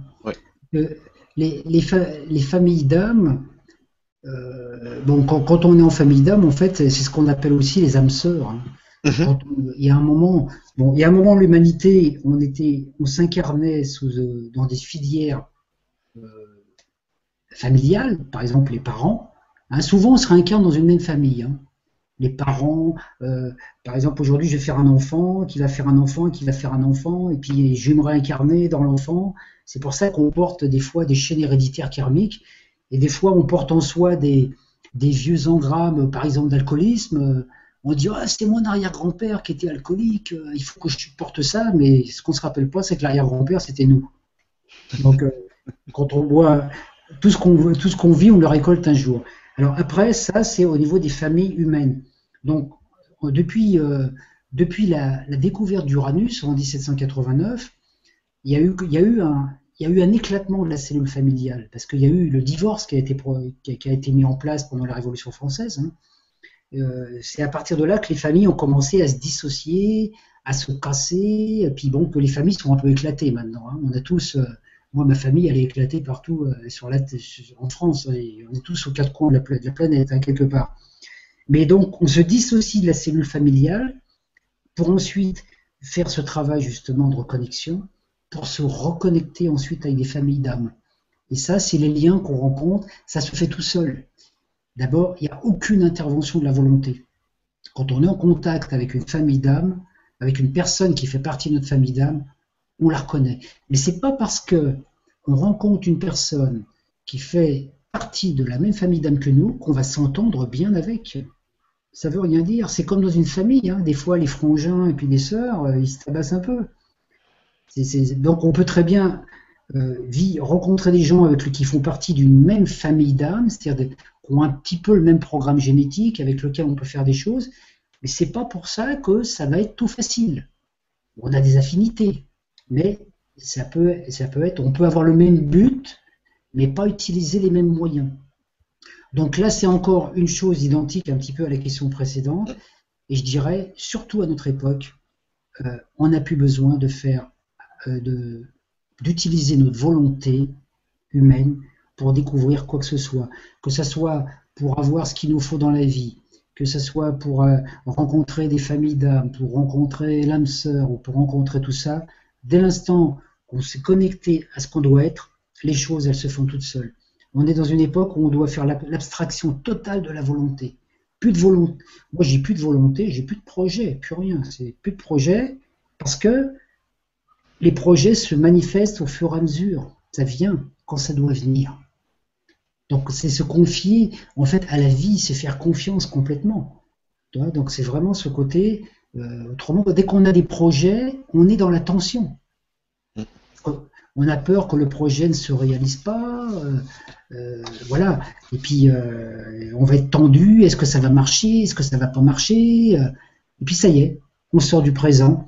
Alors qu'on fait des projets pour demain ou pour après-demain, Hein, même on regarde la, météo demain, après-demain, etc. Mais qui nous dit que demain on sera encore vivant? Donc, ce qui est important, c'est de vivre l'instant. Donc, si on sent, moi je dis, peu importe que on rencontre des familles d'âmes ou pas, l'important c'est que on peut créer une belle relation avec euh, tout individu. Et c'est ça qui est important. Parce que c'est l'âme, c'est vraiment, euh, ça, passe par le, par ce côté euh, amour, parce qu'on on fait partie d'un univers, ça vous le lirez dans l'article de demain pour ceux qui le liront, on fait partie d'un univers qui, qui, qui, a été créé pour incarner l'amour, sagesse, l'énergie du Fils. L'univers précédent, c'était l'énergie de, de, l'intelligence. Et il y en aura un autre après nous. Donc, euh, on a déjà vécu des expériences, on en vivra encore, et quand cet univers disparaîtra, il y en aura encore derrière, donc euh, c'est infini. Hein. Tant, que, tant que le créateur y rêve, nous, on continue à exister puisqu'on est les personnages de son rêve. Voilà. Merci beaucoup euh, pour la réponse et merci Louise pour cette question. Euh, on a maintenant une question d'Iskander qui nous dit Bonjour Christian et Stéphane, par qui et pourquoi nos hélices d'ADN ont, été euh, désactivées? Est-ce que la source est faillible par rapport aux autres races de l'univers? Bah Non, c'est un petit peu ce que j'expliquais dans mon exposé tout à l'heure. Hum. Hein, c'est-à-dire que y a le, programme qui a été mis en place pour cette, euh, cette activation simplement d'un être avec deux hélices ADN, là, quand on était un petit peu primate, ça faisait partie du plan de cette involution. Parce qu'il faut se rendre compte d'une chose, c'est que l'expérience qu'on fait, nous, sur la Terre, c'est une expérience pas facile, mais c'est une expérience extraordinaire. Parce qu'on est des âmes qui avons accepté de descendre dans une fréquence tellement basse qu'il y en a la plupart, ils sont restés de l'autre côté. Hein. Donc nous, nous, on est, soit on est fous, soit on est, soit on est, comment je veux dire, des chevaliers, des guerriers. C'est pour ça que on, a, je dirais que les anges, les êtres de lumière qui sont de l'autre côté, pourquoi ils nous aident? Parce qu'ils se disent, oh là là, ils sont courageux ceux-là. Nous, on est descendus au fond de la fosse de charbon parce qu'on est dans un monde où on expérimente, comme j'ai dit tout à l'heure, tout ce qu'on n'est pas pour découvrir, donc tout ce qu'on n'est pas, c'est-à-dire limité, mortel, euh, faillible, etc., pour découvrir qui on est, c'est-à-dire illimité, immortel, et une fois qu'on a découvert qui on est, parce que ça c'est la troisième question, moi j'ai une personne qui m'a posé une question cet après-midi là-dessus, justement, la troisième chose, voilà, donc c'est définir qui on est. Parce que c'est après nous qui définissons. Je sais que je ne suis pas limité. Je sais que je suis illimité. Ah, mais qu'est-ce que je vais faire tout ça maintenant? Moi, il y a beaucoup de gens qui me posent des questions là-dessus, qui me disent j'ai lu tous les livres de la Terre, j'ai lu plein de livres, j'ai fait plein d'enseignements, tout ça pendant des années, j'ai appris plein de choses, j'ai suivi plein de conférences. Il dit maintenant, qu'est-ce que je fais? Là est la question. La question est maintenant, je sais que j'ai demandé au divin un moment, et quand je lui ai demandé alors qu'est-ce que je peux faire pour te servir, bah, il m'a répondu euh, bah, tu fais ce que tu veux. Moi, j'aurais voulu qu'ils me disent, non, non, toi, tu es venu pour être euh, conférencier ou tu es venu pour être menuisier. Je dis, non, non, tu es libre, tu es libre, va, mon fils, tu es libre. Voilà. Et c'est pareil pour tout le monde. Donc, par rapport aux douze hélices, le, le, le, principe qui s'est manifesté, c'est pas que la source est faillible, c'est que la source accepte certaines expériences pour un temps. Et nous, l'expérience qui a été faite justement, qui a été proposée par l'archange, le porteur de lumière, cette, expérience, elle a eu un temps précis. Hein. avait, je crois qu'il y avait six, cycles de 50 000, ans. Au bout de ce, au bout de ce temps, l'expérience n'aura pas réitéré. Donc, il y a encore certaines planètes dans le cosmos qui sont aussi, euh, et qui sont, qui sont encore euh, dans, dans une fréquence un petit peu de dualité. Mais l'expérience qu'on a vécue, nous, sur la Terre, dans ce monde de dualité, avec on a expérimenté à fond la dualité, le bien, le mal, c'est une expérience qui n'aura pas à être réitérée. Donc après l'ascension, tous les humains passeront dans une autre dimension, soit dans une cinquième, septième ou dix-huitième, soit dans la troisième dimension unifiée, c'est-à-dire il n'y aura plus de problème. Donc c'est fini, c'est fini des problématiques. Il n'y en aura plus, parce que même dans la troisième dimension unifiée, on retrouvera notre pouvoir créateur comme en Atlantide. Ça va être génial. Donc tout le monde, et tout le monde y passera. Tout, le monde, même ceux qui aujourd'hui euh, sont les pires de la Terre, tout le monde y passera parce que quand la matrice va être désactivée, il n'y aura plus de mémoire. Par contre, la Terre va servir de laboratoire, de, comment d'université pour le cosmos. Puisqu'on a vécu cette dualité sur, la, sur la Terre, on, avait, on a expérimenté toutes ces difficultés, ces souffrances physiques, émotionnelles et tout ça, ça sera inscrit comme un grand film. Et puis, euh, il y a des êtres qui viendront peut-être de la 18e dimension, qui passeront, diront tiens, il y a un cinoche, on y va, et ils viendront regarder ce qu'on a vécu. Mais il n'y aura plus besoin de le vivre, puisque c'est une expérience qui était à faire, et la source ne fait jamais deux fois la même expérience. Il y a toujours une auto-jeunesse perpétuelle. Donc, euh, si la source a permis qu'il y ait cette manipulation de l'ADN, ça faisait partie aussi des choses. Il faut savoir que tout ce qui existe, tout ce qui peut exister sur la Terre, même si on est dissocié de, si on a été dissocié de cette source, si c'était possible, c'est que ça avait été prévu par la source. Donc le, le simple fait que le Fils prodigue, le porteur de lumière, propose au divin, à l'être des êtres, de faire cette expérience risquée, c'est que le Père l'avait déjà programmé. On n'invente rien. C'est lui qui a tout créé. Donc, et c'est intéressant de voir que donc, en fait, tout, même toutes les choses difficiles qui existent sur la Terre, tous les trucs, c'est qu'il y avait une autorisation, sinon. C'est pour ça que les gens ils se posent des questions, des fois ils disent Oh, il y a le mal sur la terre, Dieu il fait rien, qui, Dieu il fait rien, il est où, il fait rien, il laisse les mauvais, les méchants. Non, c'est parce que tout est possible. Par contre, nous, on a les émanations de l'être des êtres.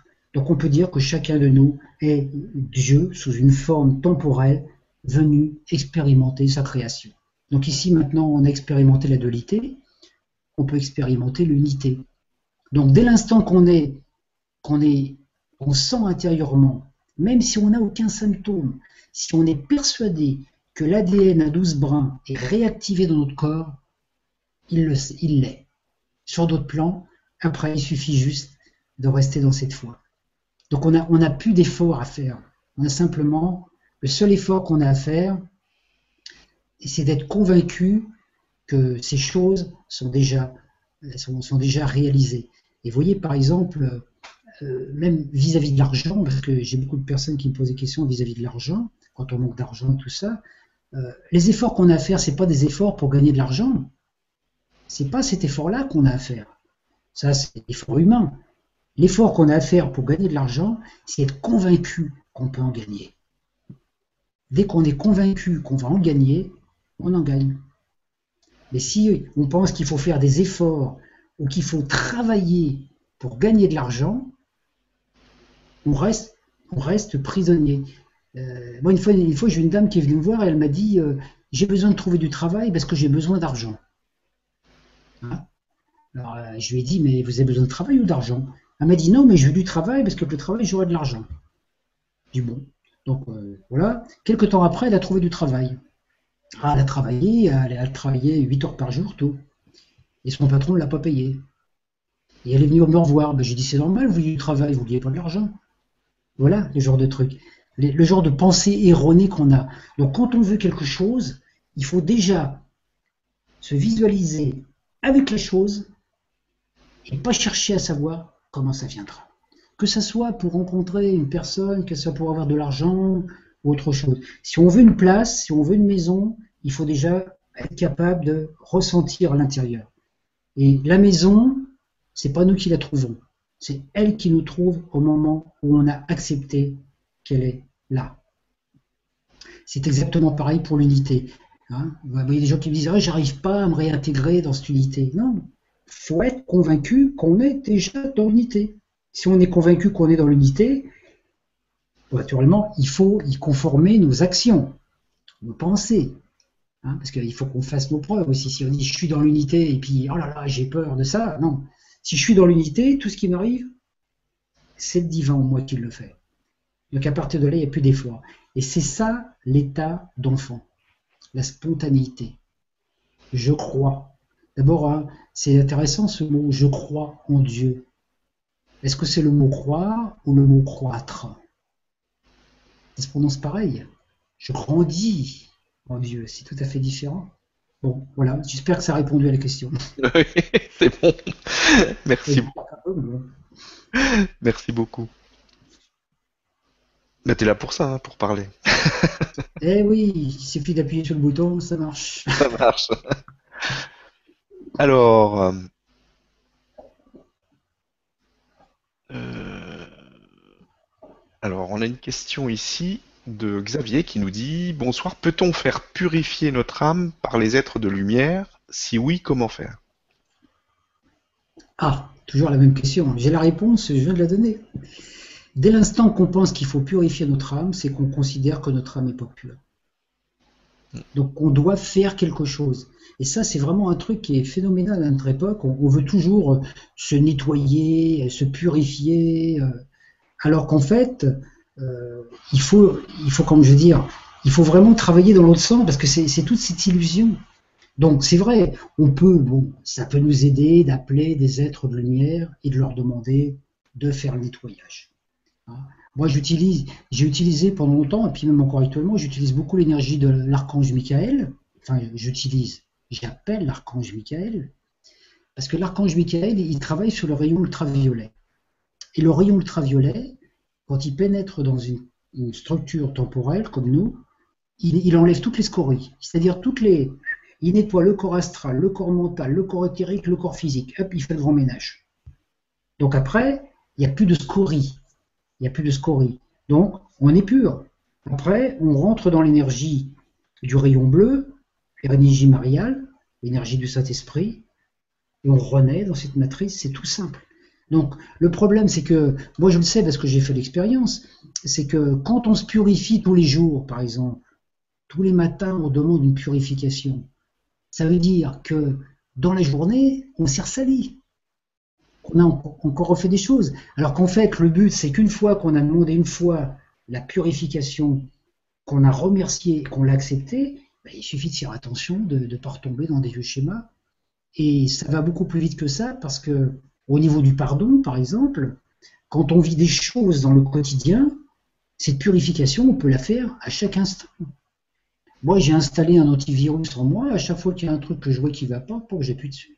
Parce qu'on peut, on peut se purifier à chaque instant et on n'a pas besoin d'être de lumière autre que notre soi pour faire le nettoyage, puisque notre corps est son temple et c'est lui qui fait le ménage à l'intérieur.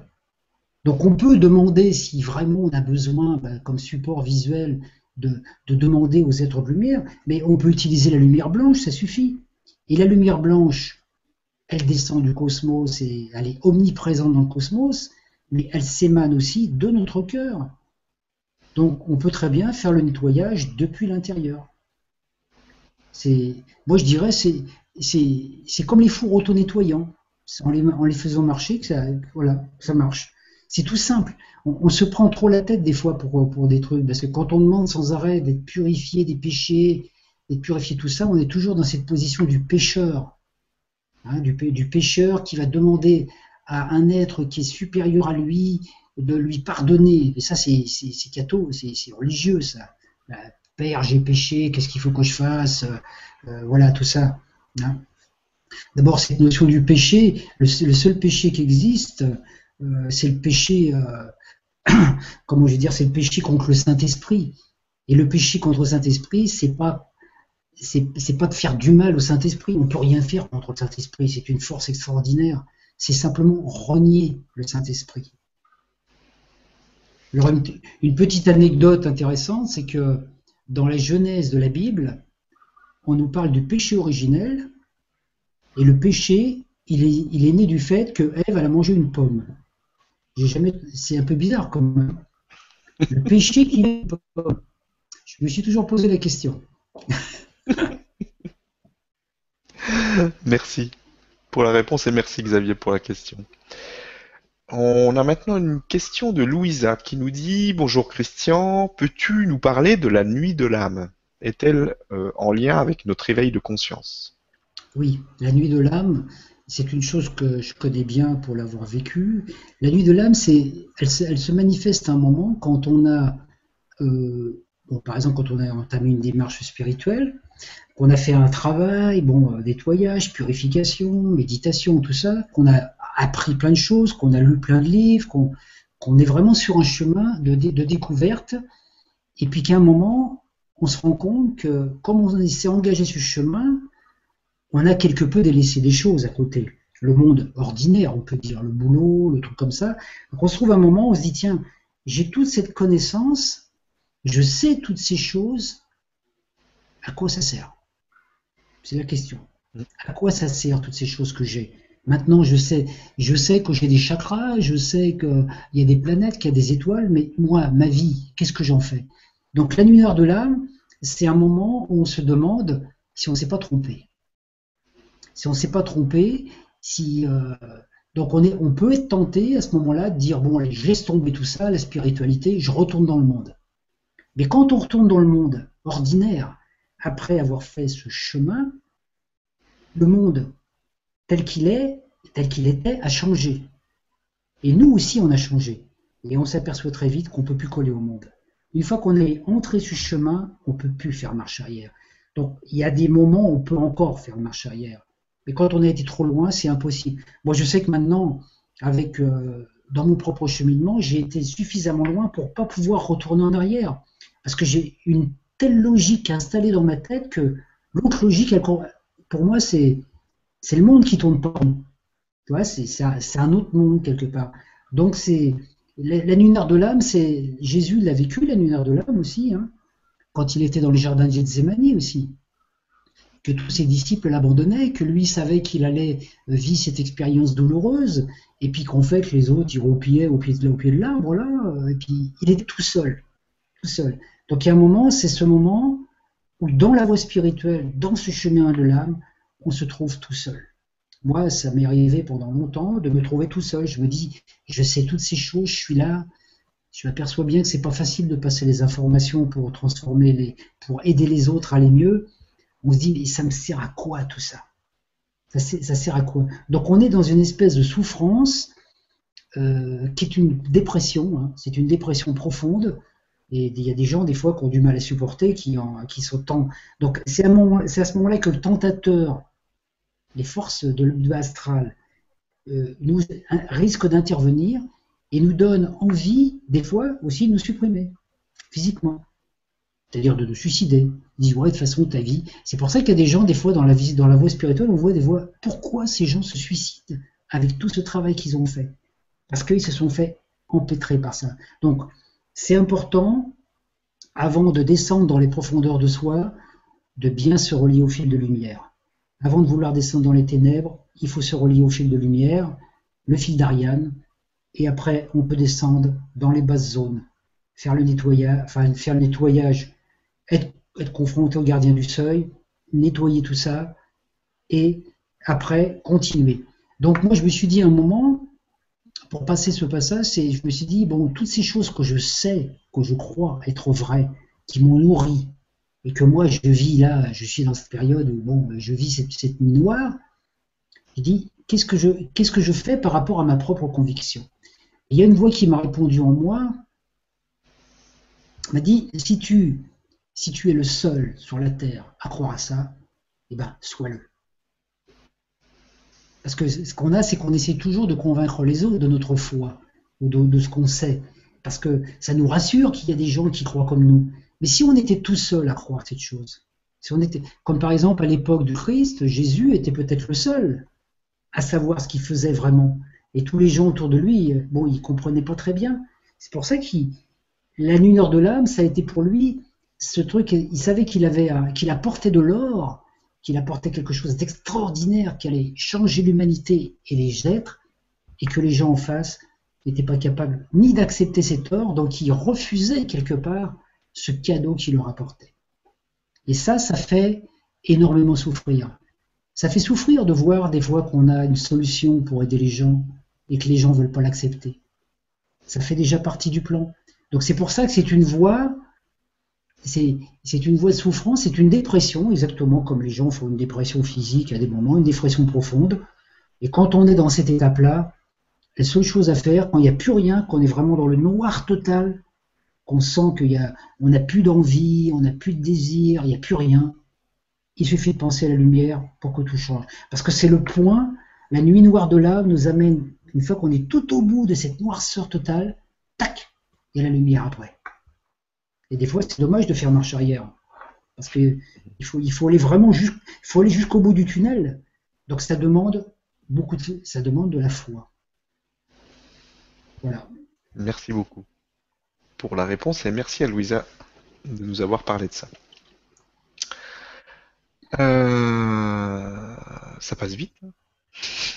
Eh oui, le temps. Le temps n'existe pas. N'existe pas, mais il passe vite quand même. alors, euh, alors, on a une question de Viviane qui nous dit Bonsoir, croyez-vous qu'on va arriver à se réveiller dans cette vie-ci, retrouver notre réalité lumineuse? Merci. Ah, je dis, à chaque fois, je vais dire la même chose. La question est dans la réponse. Parce que, la, réponse est dans la question, pardon. Bah oui, parce que dès l'instant qu'on se dit va-t-on réussir à se réveiller, ça veut dire qu'on est déjà réveillé? Parce que ceux qui dorment, ils ne sont pas conscients. Quand on, quand on dort pendant la nuit, on n'est pas conscient qu'on dort. Mais quand on se réveille, donc déjà, euh, comment la personne s'appelle déjà Viviane. Viviane. Viviane, oui.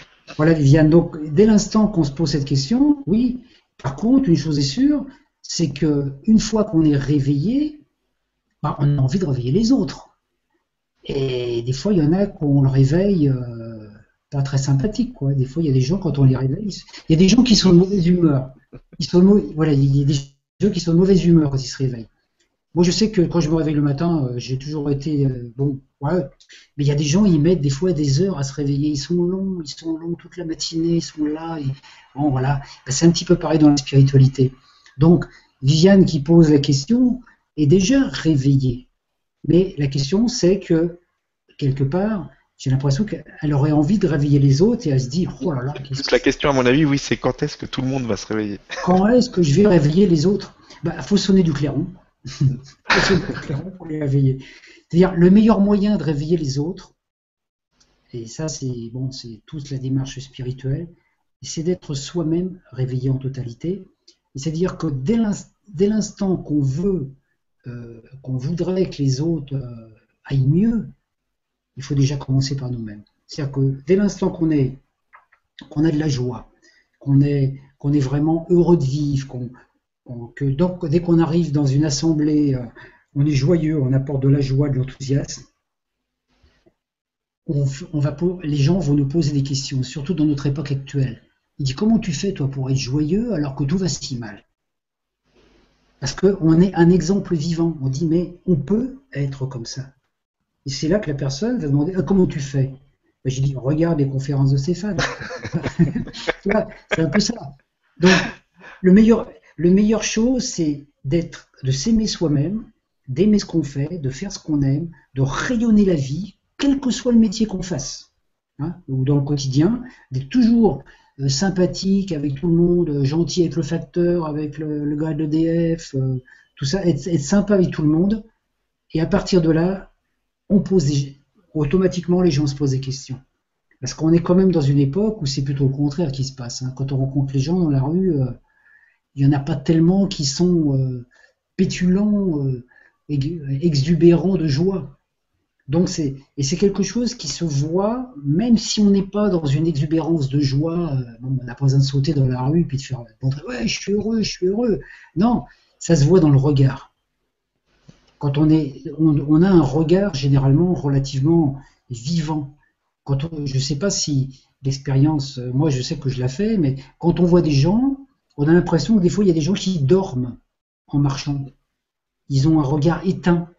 Alors qu'il y en a d'autres qui sont très, on voit qu'ils sont vivants. Notamment les enfants sont très vivants. Quand on regarde les yeux d'un enfant, ça brille, ça pétille. Alors que des fois les adultes, on dit tiens celui-là il n'est pas réveillé encore. Hein. voilà. Donc euh, au niveau de l'éveil spirituel, c'est la même chose. On ne peut réveiller les autres qu'en étant soi-même réveillé. Et quand on est réveillé et que les autres dorment encore, bah, c'est pas grave. Le principal, c'est d'être réveillé soi-même. Hein. On ne peut pas transformer les autres. On peut se transformer soi-même.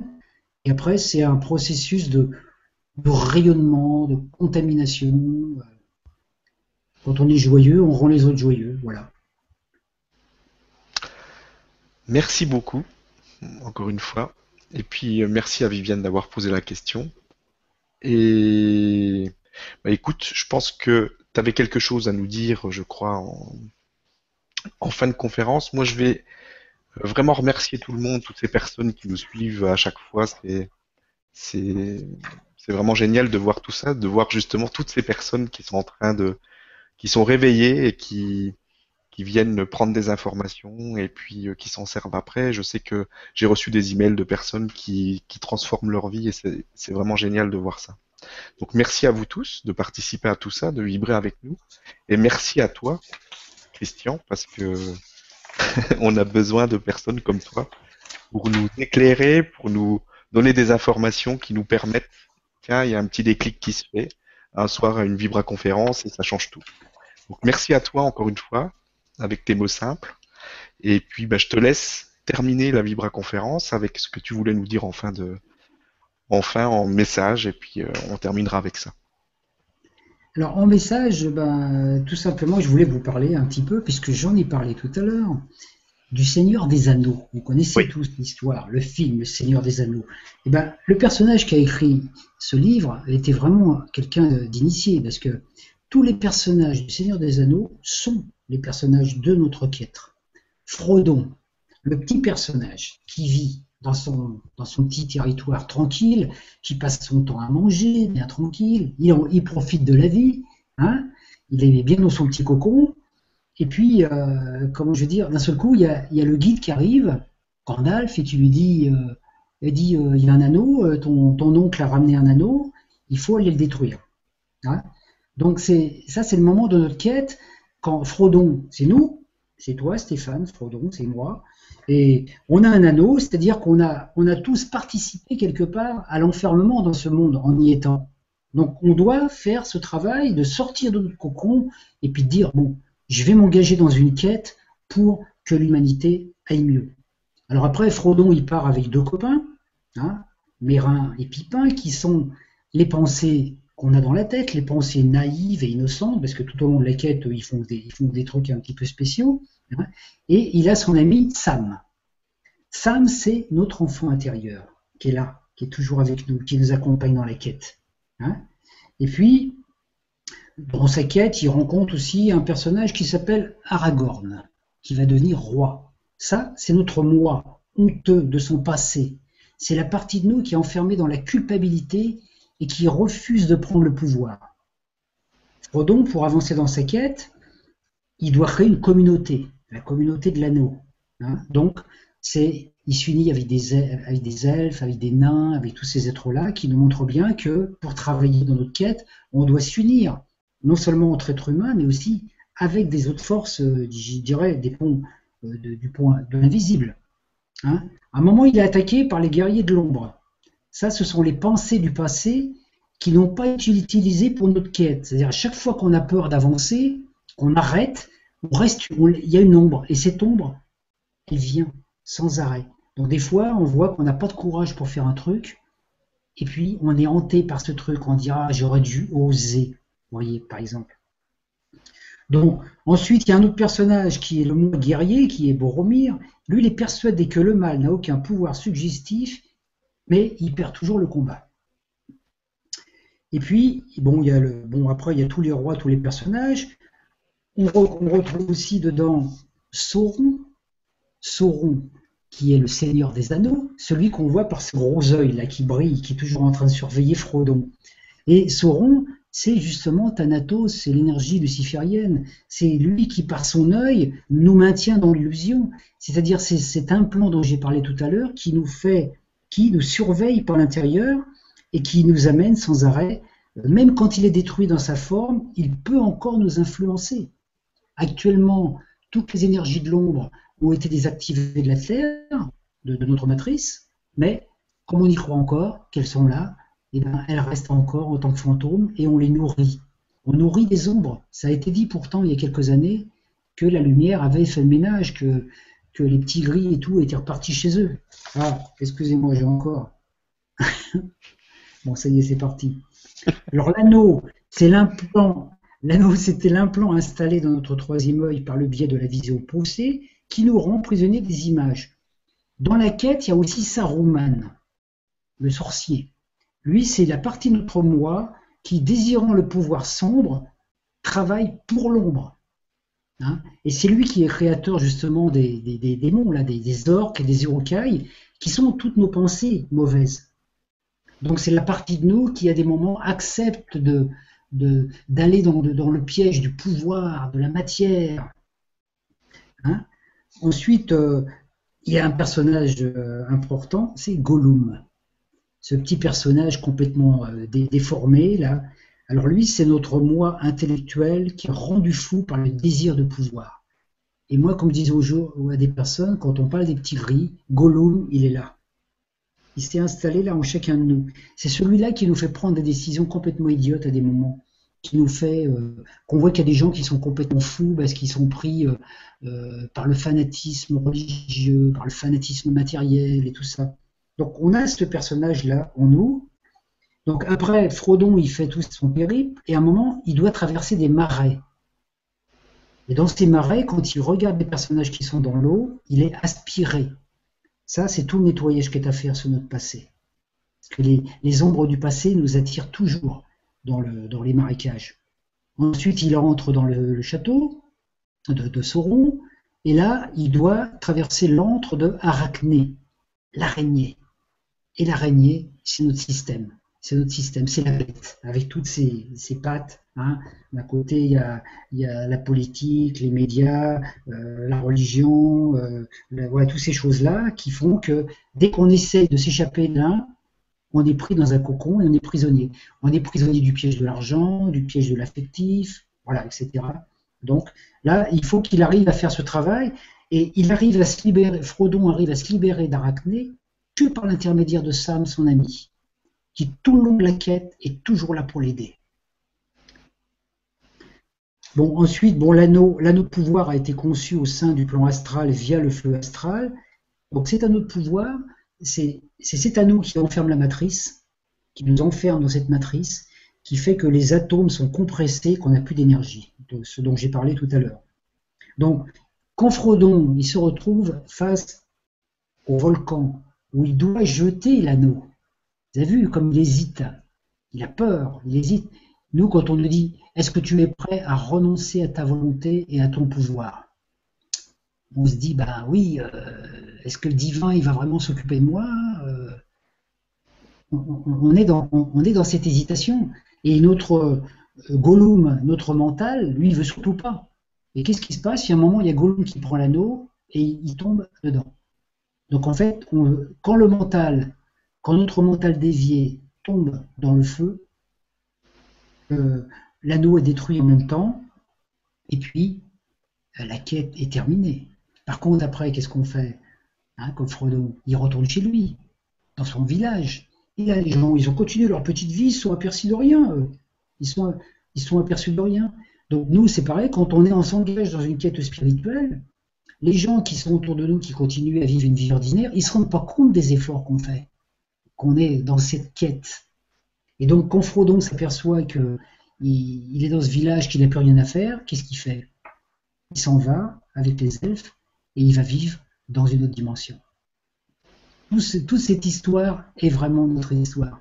Donc c'est intéressant. Maintenant, on est dans une époque justement où euh, on est dans ce moment où on peut on nous a dit euh, qu'il y avait ces, bateaux, ces nefs qui nous amènent dans le plan, que les elfes sont là pour nous aider. On n'a plus qu'une chose à faire, c'est acheter cet anneau de pouvoir. C'est un autre pouvoir qui est, en nous. Qui... Donc on est, dans l'énergie, comment dire, tant qu'on utilise de la volonté personnelle pour faire des choses, même pour lutter contre le mal, pour lutter contre quoi que ce soit, on est dans un pouvoir. On veut changer. On veut changer les êtres. On veut changer le monde. Il ne faut pas le changer, le monde. Il faut créer un nouveau monde. Donc on peut dire que nous sommes le futur que nous co-créons, nous sommes l'univers que nous ressentons, et au niveau individuel et au niveau collectif. Voilà, c'est un petit peu ce que... voilà, je voulais une petite phrase que j'avais notée. Un jour, un pauvre a demandé à un homme riche, ça, ça va être bon pour méditer avant de dormir. Un pauvre a demandé à un homme riche, dites-moi comment êtes-vous devenu riche? L'homme riche a répondu, toute l'énergie que tu as utilisée pour lutter contre ta misère, moi je l'ai utilisée pour créer ma richesse. Et maintenant, c'est ce qu'on doit faire, c'est oublier. C'est certes, on a été manipulé, tout ça, mais le problème, c'est que quand on se plaint trop de la manipulation, on reste dans un état de victime. Hein, on, est, on est génial, on plaint, on dit oh, on est des victimes, oh là là, on a été. Euh. Mais non, tout ça, ça fait partie d'un jeu. On est rentré dans un jeu, donc maintenant on peut se dire moi j'ai envie de sortir du jeu, mais comme un chevalier gagnant, j'ai pas envie de sortir comme une victime en disant oh là là, on, l'a échappé belle. Non, moi je. Hein, voilà. Donc c'est nous, c'est le problème, c'est qu'actuellement, euh, l'humanité euh, je veux dire, la conscience de l'humanité de groupe, de masse, est une humanité, est une conscience euh, géniarde, plaignante. On réclame des droits, on réclame ceci, on réclame ça, on, veut être protégé, on veut être, voilà, on veut assisté, alors qu'on a pu ce courage qu'avaient les héros de l'ancien temps, qui sont là et qui disent bon allez, on va relever le flambeau. Et bon, voilà. Euh, donc, la, voie spirituelle, c'est une voie de guerrier, pacifique, mais c'est une voie de guerrier. Parce qu'il y a des étapes, il faut vraiment être dans l'attention. Comme un guerrier, quand il est sur un champ de, combat, il ne peut pas se permettre de penser. Donc, on est dans une époque maintenant, euh, on n'a plus à penser, mais on a à être. C'est toute la différence sortir du paraître et être dans l'être, donc vraiment dire, tiens, qu'est-ce que je vais faire Demain, euh, j'ai écouté la conférence, là, qu'est-ce que je vais faire demain matin comment En me levant. La première pensée qu'on a le matin en se levant, elle va déterminer tout climat de journée. Et moi, je veille à ma première pensée. J'y veille parce que si, si on se lève, on se dit, oh là là, j'ai encore mal au dos. Ça y est. Hein Mais non, on se levait en disant, donc c'est pour ça que, bon, je termine là-dessus, j'avais expliqué dans plusieurs fois que moi, avant de m'endormir le soir, je me contacte, je connecte mon double, et je le connecte en même temps, mais il est là. Donc, parce que maintenant, je lui dis non, non, tu pars plus, tu restes. Donc voilà. Donc je lui parle avant de dormir. Je lui dis bon voilà, pendant que je dors, tu fais le ménage parce que moi j'ai autre chose à faire. Je vais pendant cette nuit, je vais aller me balader un petit peu là-haut. Donc tu fais le ménage.